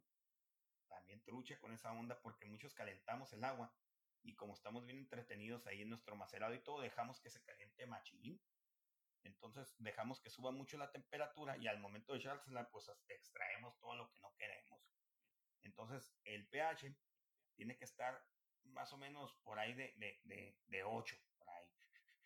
Y, este, y, y, la temperatura del agua no debe exceder de 82, 85 grados centígrados o 180 grados Fahrenheit. Porque si está muy caliente, se van a extraer los ponifenoles de los que estamos hablando, ¿no? Nomás trucha con esa onda. Y pues ahí nos pueden hacer el comentario si ustedes creen o no creen que apretando la bolsa de, de, de ¿cómo se llaman? De granos, pues podemos obtener astringencia, ¿eh? Pero lo que sí les aseguro que turbidez sí la van a conseguir. Será bueno que nos comenten ahí este, en Facebook eh, qué opinan respecto, ¿no? Hablando de ese tema tan controversial. Me voy a pegar un tiro con Emanuel, ¿eh? porque no puede ser, no me puede hacer quedar mal. Entonces ya después de hacer el lavado, pues imagínense ya todo, abrimos la, la, llavecita y todo y está tirando y está llegando a, a nuestra olla de hervido. Pues lógicamente sigue el hervido o el boil. ¿Cómo la ves tú con eso? Sí, creo que lo, lo, mencionamos anteriormente, ¿no? Pero pues definitivamente eh, hervir la cerveza, especialmente en un hervor bastante vigoroso, pues ayuda a, la, a, precipitar las proteínas, ¿no? Este, y pues también se recomienda, eh, si estás dispuesto, ¿no? A, a ciertas adiciones, especialmente a los últimos 15 minutos, como de eh, el Irish Moss, Irish Moss o musgo irlandés, eh, carragenina o algún otro tipo de adjunto que te, que te ayude a crear esta precipitación de proteínas, ¿no? Creo, creo que el término correcto para esa onda se llama desnaturalizar. Cuando, tienes el, el, el, hervido, que cabrón, desnaturalizas las proteínas. Se escucha muy técnico, ¿no? Pero pues es, es básicamente hacer este, un, como un rompimiento de, de, de, de esas proteínas y, pues, y hacer que, que, caigan, ¿no? Ahora, sí, pues, y como lo mencionamos anteriormente, o sea, personalmente lo he visto físicamente, o sea, como es algo visible, ¿no? De repente está sirviendo, empiezas a enfriar y, y se nota cómo se va coagulando, cómo se van estas este, bolitas de proteínas y se van sedimentando, ¿no? Es algo importante, pues si queremos lograr bastante claridad en nuestra cerveza. Yo, yo la que utilizo mucho es la, la pastilla Wirflock, que es la combinación de, de el Irish Mouse o el musgo irlandés con, con otros este, componentes ahí, también tiene carragenina, y, y, y tú lo puedes ver eh, cuando tú agregas tu, pastillita de Wirflock. Primero ves que se empieza a hacer como una espumita y, y lo ves cuando empieza como gelatinizar. Todo ya, ya, ya, me hizo efecto la, la neipa, ya después del tercer vasito. Y, y, y, tú lo ves que se está uniendo todo eso y cae. Fíjate, eso es, es, e, e, esto sí, si tú estás batallando con la claridad de tu cerveza, es muy importante usar el Wilflock. Sí, yo también lo uso y también tengo muy buenos resultados. Bueno, pues entonces, muchachos, ¿qué les parece si platicamos ya de, eh, entramos a la recta final? Este, platicamos con los últimos pedacitos aquí de, de los procesos, pero eso después del corte. Esto es Cerveza Técnica y Arte, el podcast.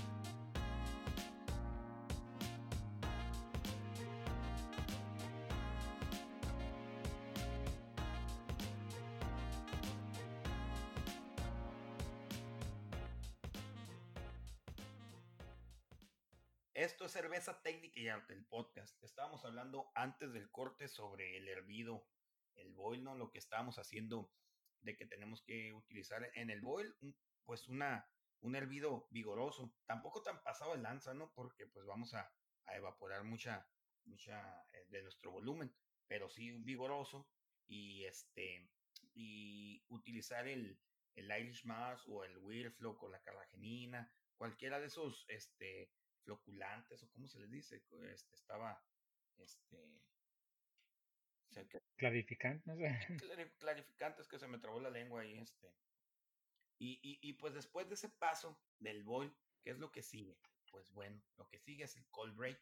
¿Qué es el cold break? Es cuando después de terminar el hervido, es muy importante bajar la temperatura lo más rápido posible. Este, este es otro punto donde nos podemos deshacer de las proteínas, pues y los polifenoles, y sacarlos de la cerveza. O sea, sacarlos de la cerveza me refiero a que quedan en el fondo, ¿no? Por así decirlo. Para esto se necesitará un, un enfriador de mosto de inmersión.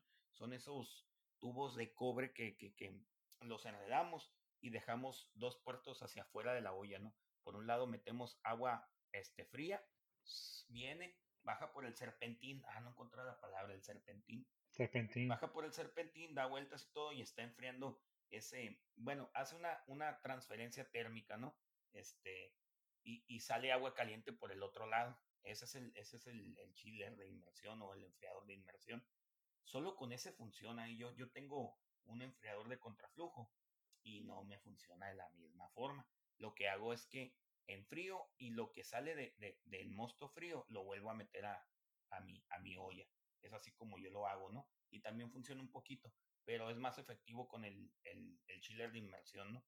Entonces, este, una vez enfriado el mosto, este se pasa al fermentador con mucho cuidado, dejando atrás lo que se precipitó en el enfriado. Eso que tú decías, e, esa, esas brumitos de, proteína que quedan en el fondo de, la olla de, hervido, no los muevan, ahí déjenlos.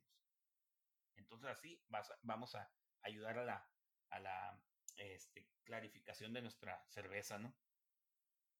Yo ahí fíjate que como consejo les puedo decir que cuando, cuando estén calculando el volumen que van a tener en su olla, dejen aproximadamente un galón o, o si pueden medirlo, cuánto se queda en su olla sin que tengan que moverla, ¿no? Sin inclinar. Y de esa manera, sin inclinarla, ándale.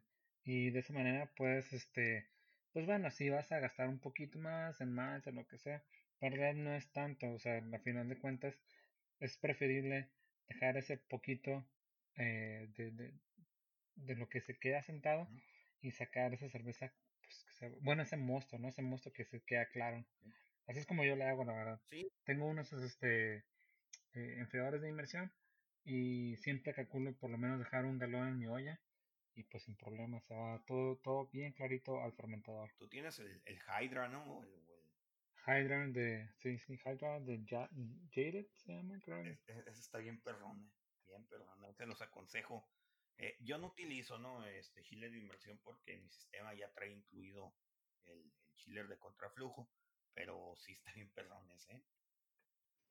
Sí, ahí se los, se los aconsejo. Sí, e, es, es un buen tip agarrar, por ejemplo, un pichel que tenga Pichel, mm, bueno, no, sé si en, en, en, Sudamérica utilizan ese término, no yo hablando de pichel, este, ¿cómo sería? una jarra. Una jarra. Un, recipiente que tenga marcada el volumen. Entonces, por ejemplo, echan 5 litros, ¿no? Y a su olla de, de, de, de, de boil, de, de, hervido, le echan esos 5 litros, abren la válvula y por debajo ponen el mismo pichel o la misma jarra y ven cuánto salió de allí. Si, por ejemplo, tenemos dos echamos 5 litros y tenemos 2 litros a la salida, sabemos que 3 litros se quedan dentro de nuestra olla. Es una manera muy fácil de calcular este, al momento de echar números en nuestros volúmenes para no quedarnos cortos, ¿no? Este, tenernos en cuenta que en la olla se quedan 3, 3 litros de, de, de, nuestro volumen final, ¿no? Así como lo decía Juan. Entonces, por ejemplo, después del cold break, ya que bajamos la temperatura de nuestro mosto y todo, pues va para el fermentador, ¿no? Entonces, en, en la fermentación, ¿qué onda? Pues como habíamos mencionado anteriormente, pues hay que eh, tener en mente qué tipo de levadura estamos escogiendo, ¿no? Si es una levadura de alta floculación o de baja floculación, dependiendo de lo que queramos lograr.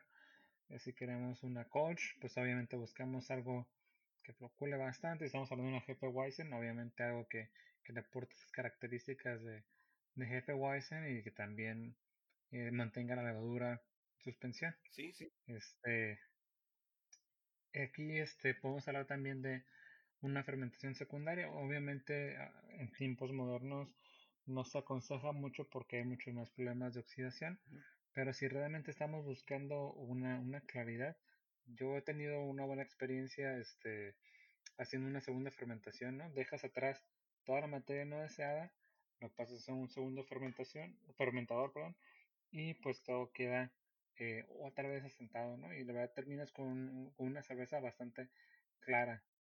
Este, obviamente que tener mucho cuidado con la oxidación. Sí. Pero pues bueno. E, esa sí, verdad, pues, mucha gente no la acepta o hay mucho también este está muy dividida la idea de que pues no, no vale la pena el riesgo de hacer una segunda fermentación, pero pues la neta si lo quieres hacer, hazlo, a ti que te valga madre lo que te digan y todo, a ti te funciona. Si, por ejemplo, estás purgando bien tu segundo fermentador, si tienes este, las herramientas técnicas y, y, y, este, y está bien sanitizado y todo, no veo el problema, la verdad.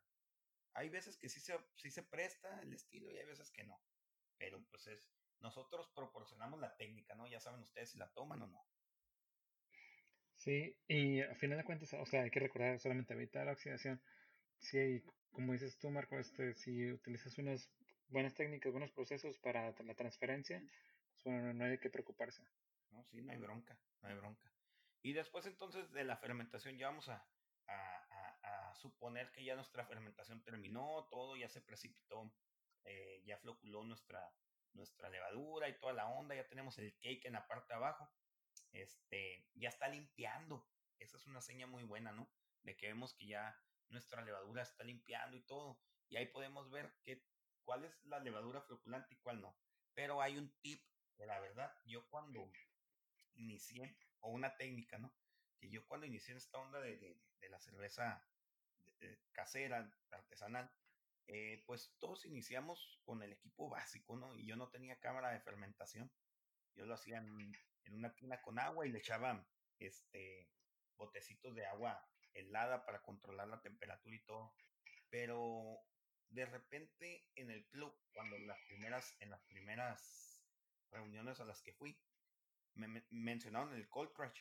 El cold crush, que pues, ¿qué, ¿qué, es el cold crush? Una vez que este, la fermentación termina y no tenemos los rastros de, de acetilo, o sea, siempre es bien importante hacer la prueba de acetilo, ¿eh? siempre es bien, y, y, el descanso, ¿no? Este, una vez que ya detectas que no hay diacetilo y toda esa onda, se recomienda hacer el cold crush, que consiste en disminuir la temperatura de la cerveza solo un poco sobre el punto de congelación y dejarlo en ese estado por varios días. Yo, mi recomendación es usar tres días. Tres días en cold crush, bajar la temperatura o lo que más se pueda. A veces no, no tenemos un congelador y con el refrigerador de la abuelita que ya no quiere y todo, y lo conectamos y toda la onda. Y pone que no baja más de 4 grados. Eso le ayuda. Eso le ayuda. El chiste es bajar la temperatura para que todo eso caiga, ¿no? Este, gran parte de las partículas van a caer con ayuda de la gravedad y la temperatura, ¿no? En este punto, ya que nuestro, nuestra cerveza, porque ya cerveza, porque ya terminó la fermentación, en, en este punto es de gran ayuda agregar los agentes clarificantes.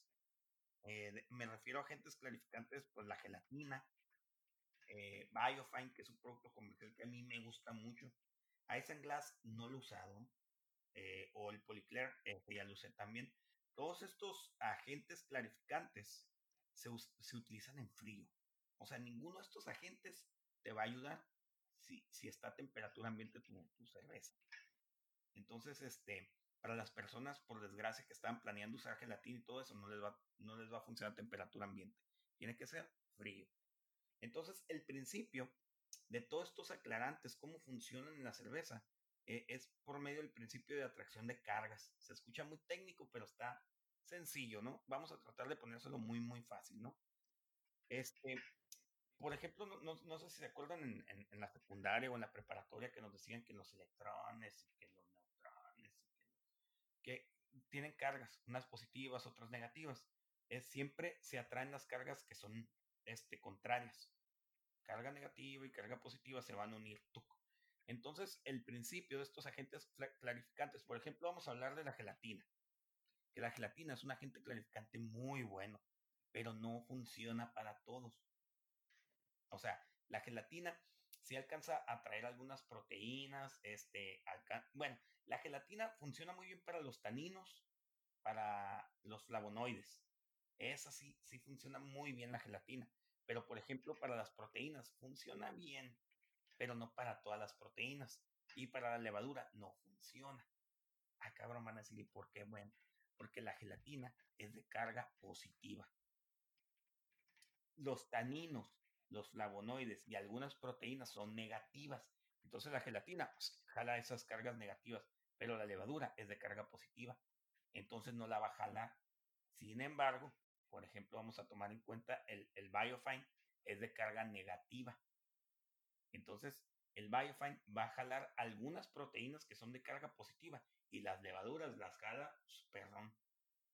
El Isinglass tiene las dos cargas, tiene carga positiva y negativa. Entonces, el Isinglass para mí sería este, lo, más, lo más recomendable para utilizar, pero para mí no es sencillo conseguirlo, ¿no? He buscado en algunas partes y sí que no, y aparte no es, no es barato. Y el Polyclair, este, yo este, utilizo Polyclair en, en, las lagers, es de carga positiva y te ayuda a traer todos los de carga, los de carga negativa, los taninos y los, y los flavonoides. Entonces, la, el principio las, de, de, la atracción de cargas, eso es. Eso es. El principio de la atracción de cargas es que tú le agregas un componente con una carga de X, eh, sería positiva o negativa, y te va a traer todas esas cargas que son contrarias. Así es. Yo el que les podría aconsejar a ustedes, que es el más sencillo de conseguir en el súper, este, en la tiendita de, la esquina o, en esas tiendas, no sé si en sus países existen esas tiendas que son especializadas en, en, postres, que venden productos para pasteles, colorantes, todo eso, por lo general tienen gelatina sin sabor o grenetina, algunas personas lo conocen como eso. Está bien fácil de hacerlo. Utilizas 30 gramos de gelatina o grenetina en 200 mililitros de agua. Agarran ustedes una ollita, le echan los 200 mililitros de agua, los 30 gramos de, gelatina y la ponen a hervir, pero siempre moviéndolo. Están moviendo ahí su, su solución. Y cuando ven que la gelatina primero está como turbia, se pone cristalina, empieza a cristalizarse, o bueno, empieza a ponerse cristalino o transparente, pues, es que está listo. En mi caso, yo como manejo volúmenes de 5 o 10 galones normalmente, yo se lo echo directamente. O sea, no espero que enfríe, la verdad. Y nunca me ha generado problemas. Pero hay personas que prefieren dejarla enfriando y, y, se le echan ya que esté a temperatura ambiente. Como, como eh, la, la, gelatina la tienes que agregar, ya una vez que haces tu cold crash, pues para mí la, la cerveza está a 2, 3 grados. Entonces, echarle este, la ollita de, de gelatina a 80 grados no le afecta absolutamente nada porque son solo 200 mililitros. Pues. Entonces, si ustedes quieren esperarse y poner la temperatura ambiente, no pasa nada. Funciona bien. A mí no me ha generado ningún problema. ¿Qué te Fíjate que yo he tenido la experiencia de, echarlo más o menos cuando empiezo, cuando empiezo el cold crash, ¿no? Tengo, tengo, digo, tengo la oportunidad de tener un controlador de temperatura que, que va rampeando durante cierto tiempo, pues más o menos cuando leo más o menos que será unos... bueno, yo lo mido en, Fahrenheit, pero serían como unos 50 Fahrenheit más o menos. Ah, eh, ok, o sea, no, no llegar a, lo más frío, apenas vas bajando, ¿no? Apenas vas bajando, exactamente. Ese momento es ideal para ponérselo porque alcanza a tener, bueno, mezclarse con, con toda la cerveza y, y cuando termina de enfriar, pues termina de, precipitar todas las partículas. Eh, obviamente se lo he echado en frío, se lo he echado en caliente. Generalmente tengo buenas este, experiencias, sí. pero... E, es, muy noble la pues gelatina, ¿eh? Por eso sí, la verdad, sí, ¿eh? recomiendo a todas las personas que están iniciando. Es muy noble. Este, es barata, es de fácil acceso, es fácil manejarla. La verdad es muy buena, ¿eh? Yo, Sí, como les comentaba hace rato, era para mi proceso principalmente es Weirflock y gelatina, porque los dos son muy sencillos, fáciles de conseguir y pues muy buenos resultados, la verdad. Sí, la verdad, da muy buen resultado. Ahora que pues me gustaría mencionarles los procesos de filtración, pero pues en, en, en, cerveza casera por lo general no se utiliza, ¿no? Pero yo donde trabajaba pues sí estaba relacionado con estas ondas. Solo se los voy a mencionar, no los utilizamos, ¿no? Se, se usan los procesos de filtración, está el filtro lineal, que es como el filtro, e, ese sí lo he visto que lo usan a nivel casero, ¿eh? es ese filtro que es como el que, se usa, el que se usa para el agua, que tiene una entrada y una salida y se le mete un cartucho así tubular. Eh, ah, sí lo he visto, sí. Son los filtros lineales, así se les dice. Este, en, algunas cervecerías los utilizan, pero ay, para los volúmenes que se manejan, pues esos filtros, la verdad, eh, dejan de funcionar muy rápidamente, ¿no? Este, pero sí, sí se utilizan. Este, el filtro lineal pues se puede utilizar también a nivel casero, ¿no? Este otro es el filtro de placas, como me gusta el filtro de placas. En realidad, el filtro de placas es una serie de placas, ¿sabes cómo es? Como los, los este, chillers de placas, muy parecidos. Órale. Es una base que tiene unos tubos y tú vas, y tú vas poniendo las placas y, y, cada, y cada una de esas placas tiene una serie de perforaciones cada vez más diminutas, más diminutas. Y aparte, entre medio de placa y placa, tiene como un pequeño laberinto donde, donde toda la, la turbidez se va quedando depositada. Entonces llega al siguiente punto que tiene unos hoyitos, unos agujeritos más pequeñitos y otra vez llega como un mini, mini, este, laberinto donde se queda todo atorado y ahí va, ahí va, ahí va. E, e, el problema con esos, con esos filtros que necesitas un poquito de presión. E, es todo, o sea, necesitas presurizar tu, tu, tu, tu Brighton o tu, o tu fermentador para empujar ese, ese, eh, eh, pero casi todo se ocupa eso, entonces en el filtro lineal también necesitas empujarlo. Este, es muy bueno porque la limpieza de este tipo de filtros es muy sencilla y, reutilizas las placas, o sea, no, no, no, no las agarras y las tiras, ¿no? Está otro que se, se utiliza mucho para la industria de, de, los vinos y también para las cervezas, es el filtro lenticular. Imaginemos una lenteja, como viene el nombre lenticular, imaginemos una lenteja que tiene un hoyo en medio. De, e imagínate dos platillos de, de batería, este, que tiene un hoyito en medio por donde lo pones en el stand, este, juntas los dos platillos y, y, te queda una lenteja. Pero en medio de esa lenteja, este, hay, hay canalitos que, que ves por donde se filtra. Entonces, del exterior de la lenteja hacia el centro, en el puro centro, hay un tubo. Por ese centro es por donde sale tu líquido. Entonces, lo metes como en, en un depósito que es parecido como el filtro lineal, pero es como una olla de presión, así, toda presurizada, y por, un, y por el exterior empiezas a meter las, la cerveza en este caso, y por el centro va a salir ya la cerveza clarificada. Entonces vas a decir, bueno, ¿y qué hay de diferente en el filtro lineal o el filtro de placas y el filtro lenticular? Que en el filtro lineal y en el filtro de placas se aconseja que la cerveza no esté carbonatada. O sea, eso es antes de la carbonatación. Y en el filtro lenticular, fíjate que tiene algo bien curada. Tú tienes una válvula de entrada y una válvula de salida y, y las dos presiones las empiezas a, a, a balancear. Entonces tú vas a encontrar el punto de equilibrio para que tu cerveza no espume.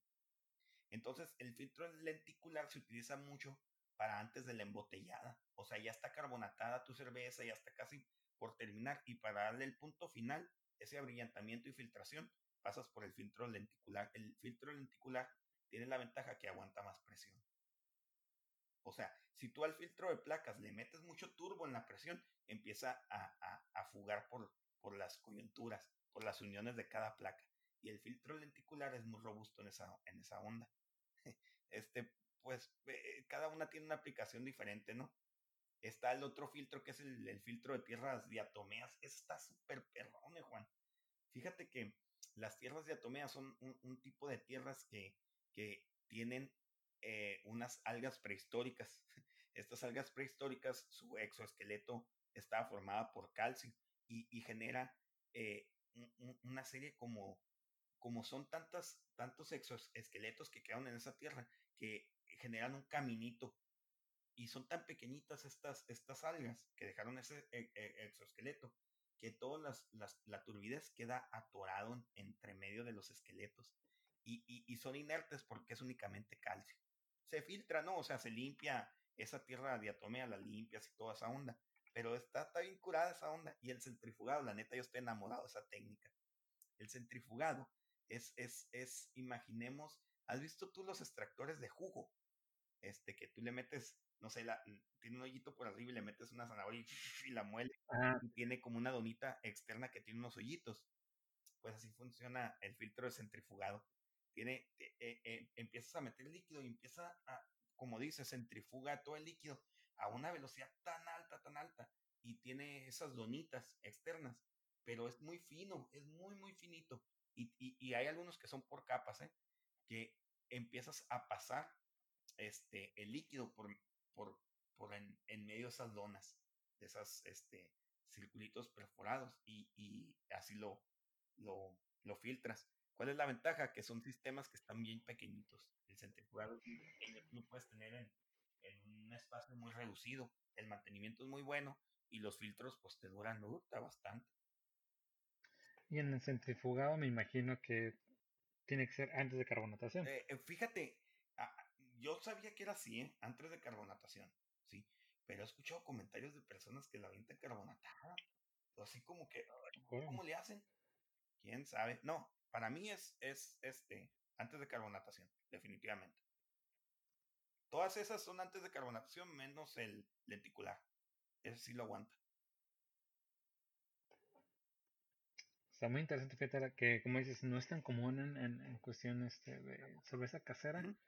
Pero bueno, si estás muy interesado en obtener una, una claridad, solamente decías como lagers, pues, o sea, es algo que, que, vale la pena intentar, yo creo. Sí, igual el filtro lineal es el más sencillo y, y, y, he, y he, encontrado paquetitos ahí en, en, en internet que lo usan personas en, en, en, desde su casa, nomás con dos barriles Corliss, por ejemplo, este, lo conectas en, en, la salida de cerveza, en la negra, en si es Bolac, y, y, lo conectas a la salida de cerveza del otro lado también. Y le pones el filtro en medio. Presurizas un lado de, de, de, de, este, de tu, de tu, donde tienes la cerveza, la presurizas y el otro lado nomás con la, con la válvula de, escape, empiezas a soltar la presión y ya empieza a pasar la, eh, la cerveza, ¿no? Pero tiene que ser antes de carbonatar. Se puede hacer después de carbonatar, pero vas a perder carbonatación y vas a tener que hacerlo de nuevo en el otro barril. Entonces mejor hazlo desde antes. Desde antes, claro.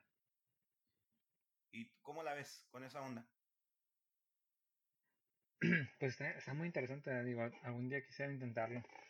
Este, pero bueno, yo creo que continuando aquí con, con el tema del proceso, este, creo que lo que sigue después del cold crash, pues es acondicionamiento, ¿no?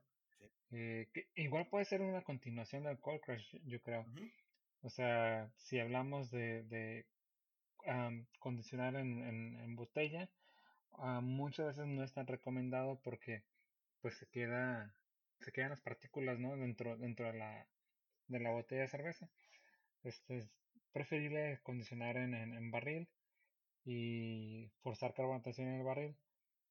Y este obviamente se puede notar mejoría en, cuando condicionas en barril si lo dejas eh, más tiempo pues digamos un, podríamos llamarlo de cierta manera lagering no eh, dentro del barril y conforme pasa el tiempo las partículas van precipitando y cada vez que te sirves una pinta de repente vas notando que cada vez está más clara, está más, eh, más, más estable la carbonatación también. Las primeras pintas terminas tomándote todo eso, ¿no? Lo sacas y, y, y estás agüitadillo porque ves todo ahí turbio ¿no? y dices, chale, mira, me quedo bien turbio. Pero es que en realidad te estás tomando todo eso que está cayendo, pues ya lo último empiezas a sacar una cerveza así bien clarita de wow, Sí, ya lo que te comentaba, pues de que he tenido buenas experiencias con, ¿cómo dices? Bueno, son cervezas que, que, que permiten el acondicionamiento, pero de repente las olvidaba o las tenía ahí este, en un barril, las dejaba este, en frío los dos meses, un mes, dos meses, y, la verdad noté un cambio bastante notorio, ¿no? O sea, una claridad increíble que dije, o sea, ni, y, y recuerdo que esa cerveza no le puse ni, ni gelatina, ni Weirflog, ni filtrado, nada. Este, definitivamente el acondicionamiento es, es clave cuando estamos buscando este tipo de, claridad. Y, yo creo que es también clave en, en, en, cerveza lager, ¿no? Por eso requieren ese, ese acondicionamiento de lagering de, de, dos meses, por lo menos, tres meses, para lograr tanto esa claridad como, como su tiempo de... Sí, pegarle al punto, ¿no? El lagering. Así, de, pues a final de cuentas la, la, cierta fermentación continúa, ¿no? Aunque esté en frío, termina de limpiarse, termina de precipitar. está bastante interesante lo que pasa en, en ese condicionamiento, ¿no? También sería un buen tema ya para después este eh, invitar a alguien que, que, esté pesado para las lagers y, y que nos comparta su experiencia, ¿no? Entonces, ya casi estamos terminando. ¿Qué es lo que queda después del acondicionamiento? Servir, ¿no? O sea. Pues el servido, pues esa es la última etapa antes de llegar al vaso, ¿no? Y una recomendación muy buena es evitar mover el barril. No, no, no lo muevas, déjalo ahí. O la botella en dado caso, ¿no? Y siempre que se sirva en un vaso, ¿no? Porque fíjate que eh, eh, eh, estuvo curioso toda esta onda de, la escasez de cerveza que hubo en estos en estas semanas en, México. Me tocó ver mucha gente que se que emigró de la, de la cerveza industrial a la cerveza artesanal y los miraba tomándosela en la botella, ¿no? Y así como que, bueno, pues este, está bien, es es su cerveza, ellos pagaron por ella, están en su derecho de hacerlo eso. Pero en realidad, pues lo que no tomaban en cuenta ellos que, que todo lo que se precipitó en, en, en, el fondo de la botella, con cada trago que le ponían, pues le pegaba la olita, ¿no? ahí y empezaba a moverlo y, y, sacaba toda la turbidez, ¿no? El chiste es tirarla de uno en tu vaso, ¿no?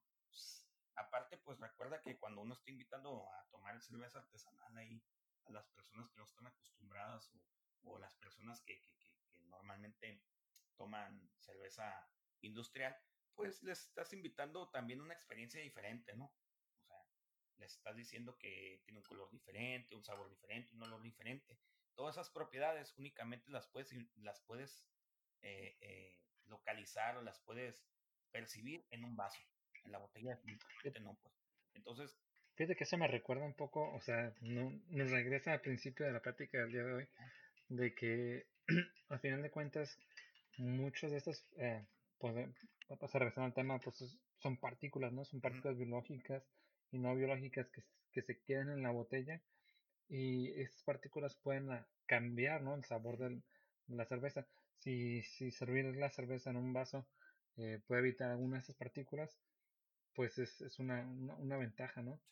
Y una mejor experiencia. Eh, es algo que hay que tener en cuenta cuando estamos hablando de servir la cerveza, ¿no? O sea, estamos evitando esas partículas que incluso pueden alterar el sabor. Sí, entonces pues nomás hay como consejo, ¿no? Evitar mover el barril o la botella eh, al momento de servir.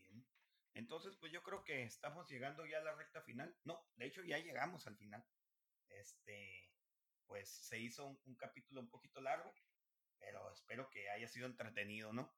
No sé qué, si quieras agregar algo más, Juan. pues no, la verdad, es que es un tema bastante interesante y hasta cierto punto yo diría que un poco un, un tema avanzado, ¿no? muchos de los que están empezando lo que menos preocupa es la, la turbidez o claridad, ¿no?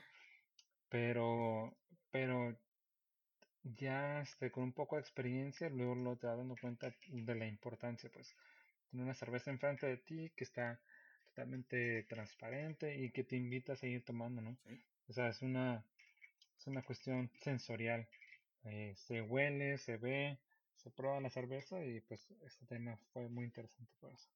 Bueno, pues este, por mi parte, yo creo que, que, es todo. Esperamos vernos en el siguiente episodio. Muchas gracias por su tiempo.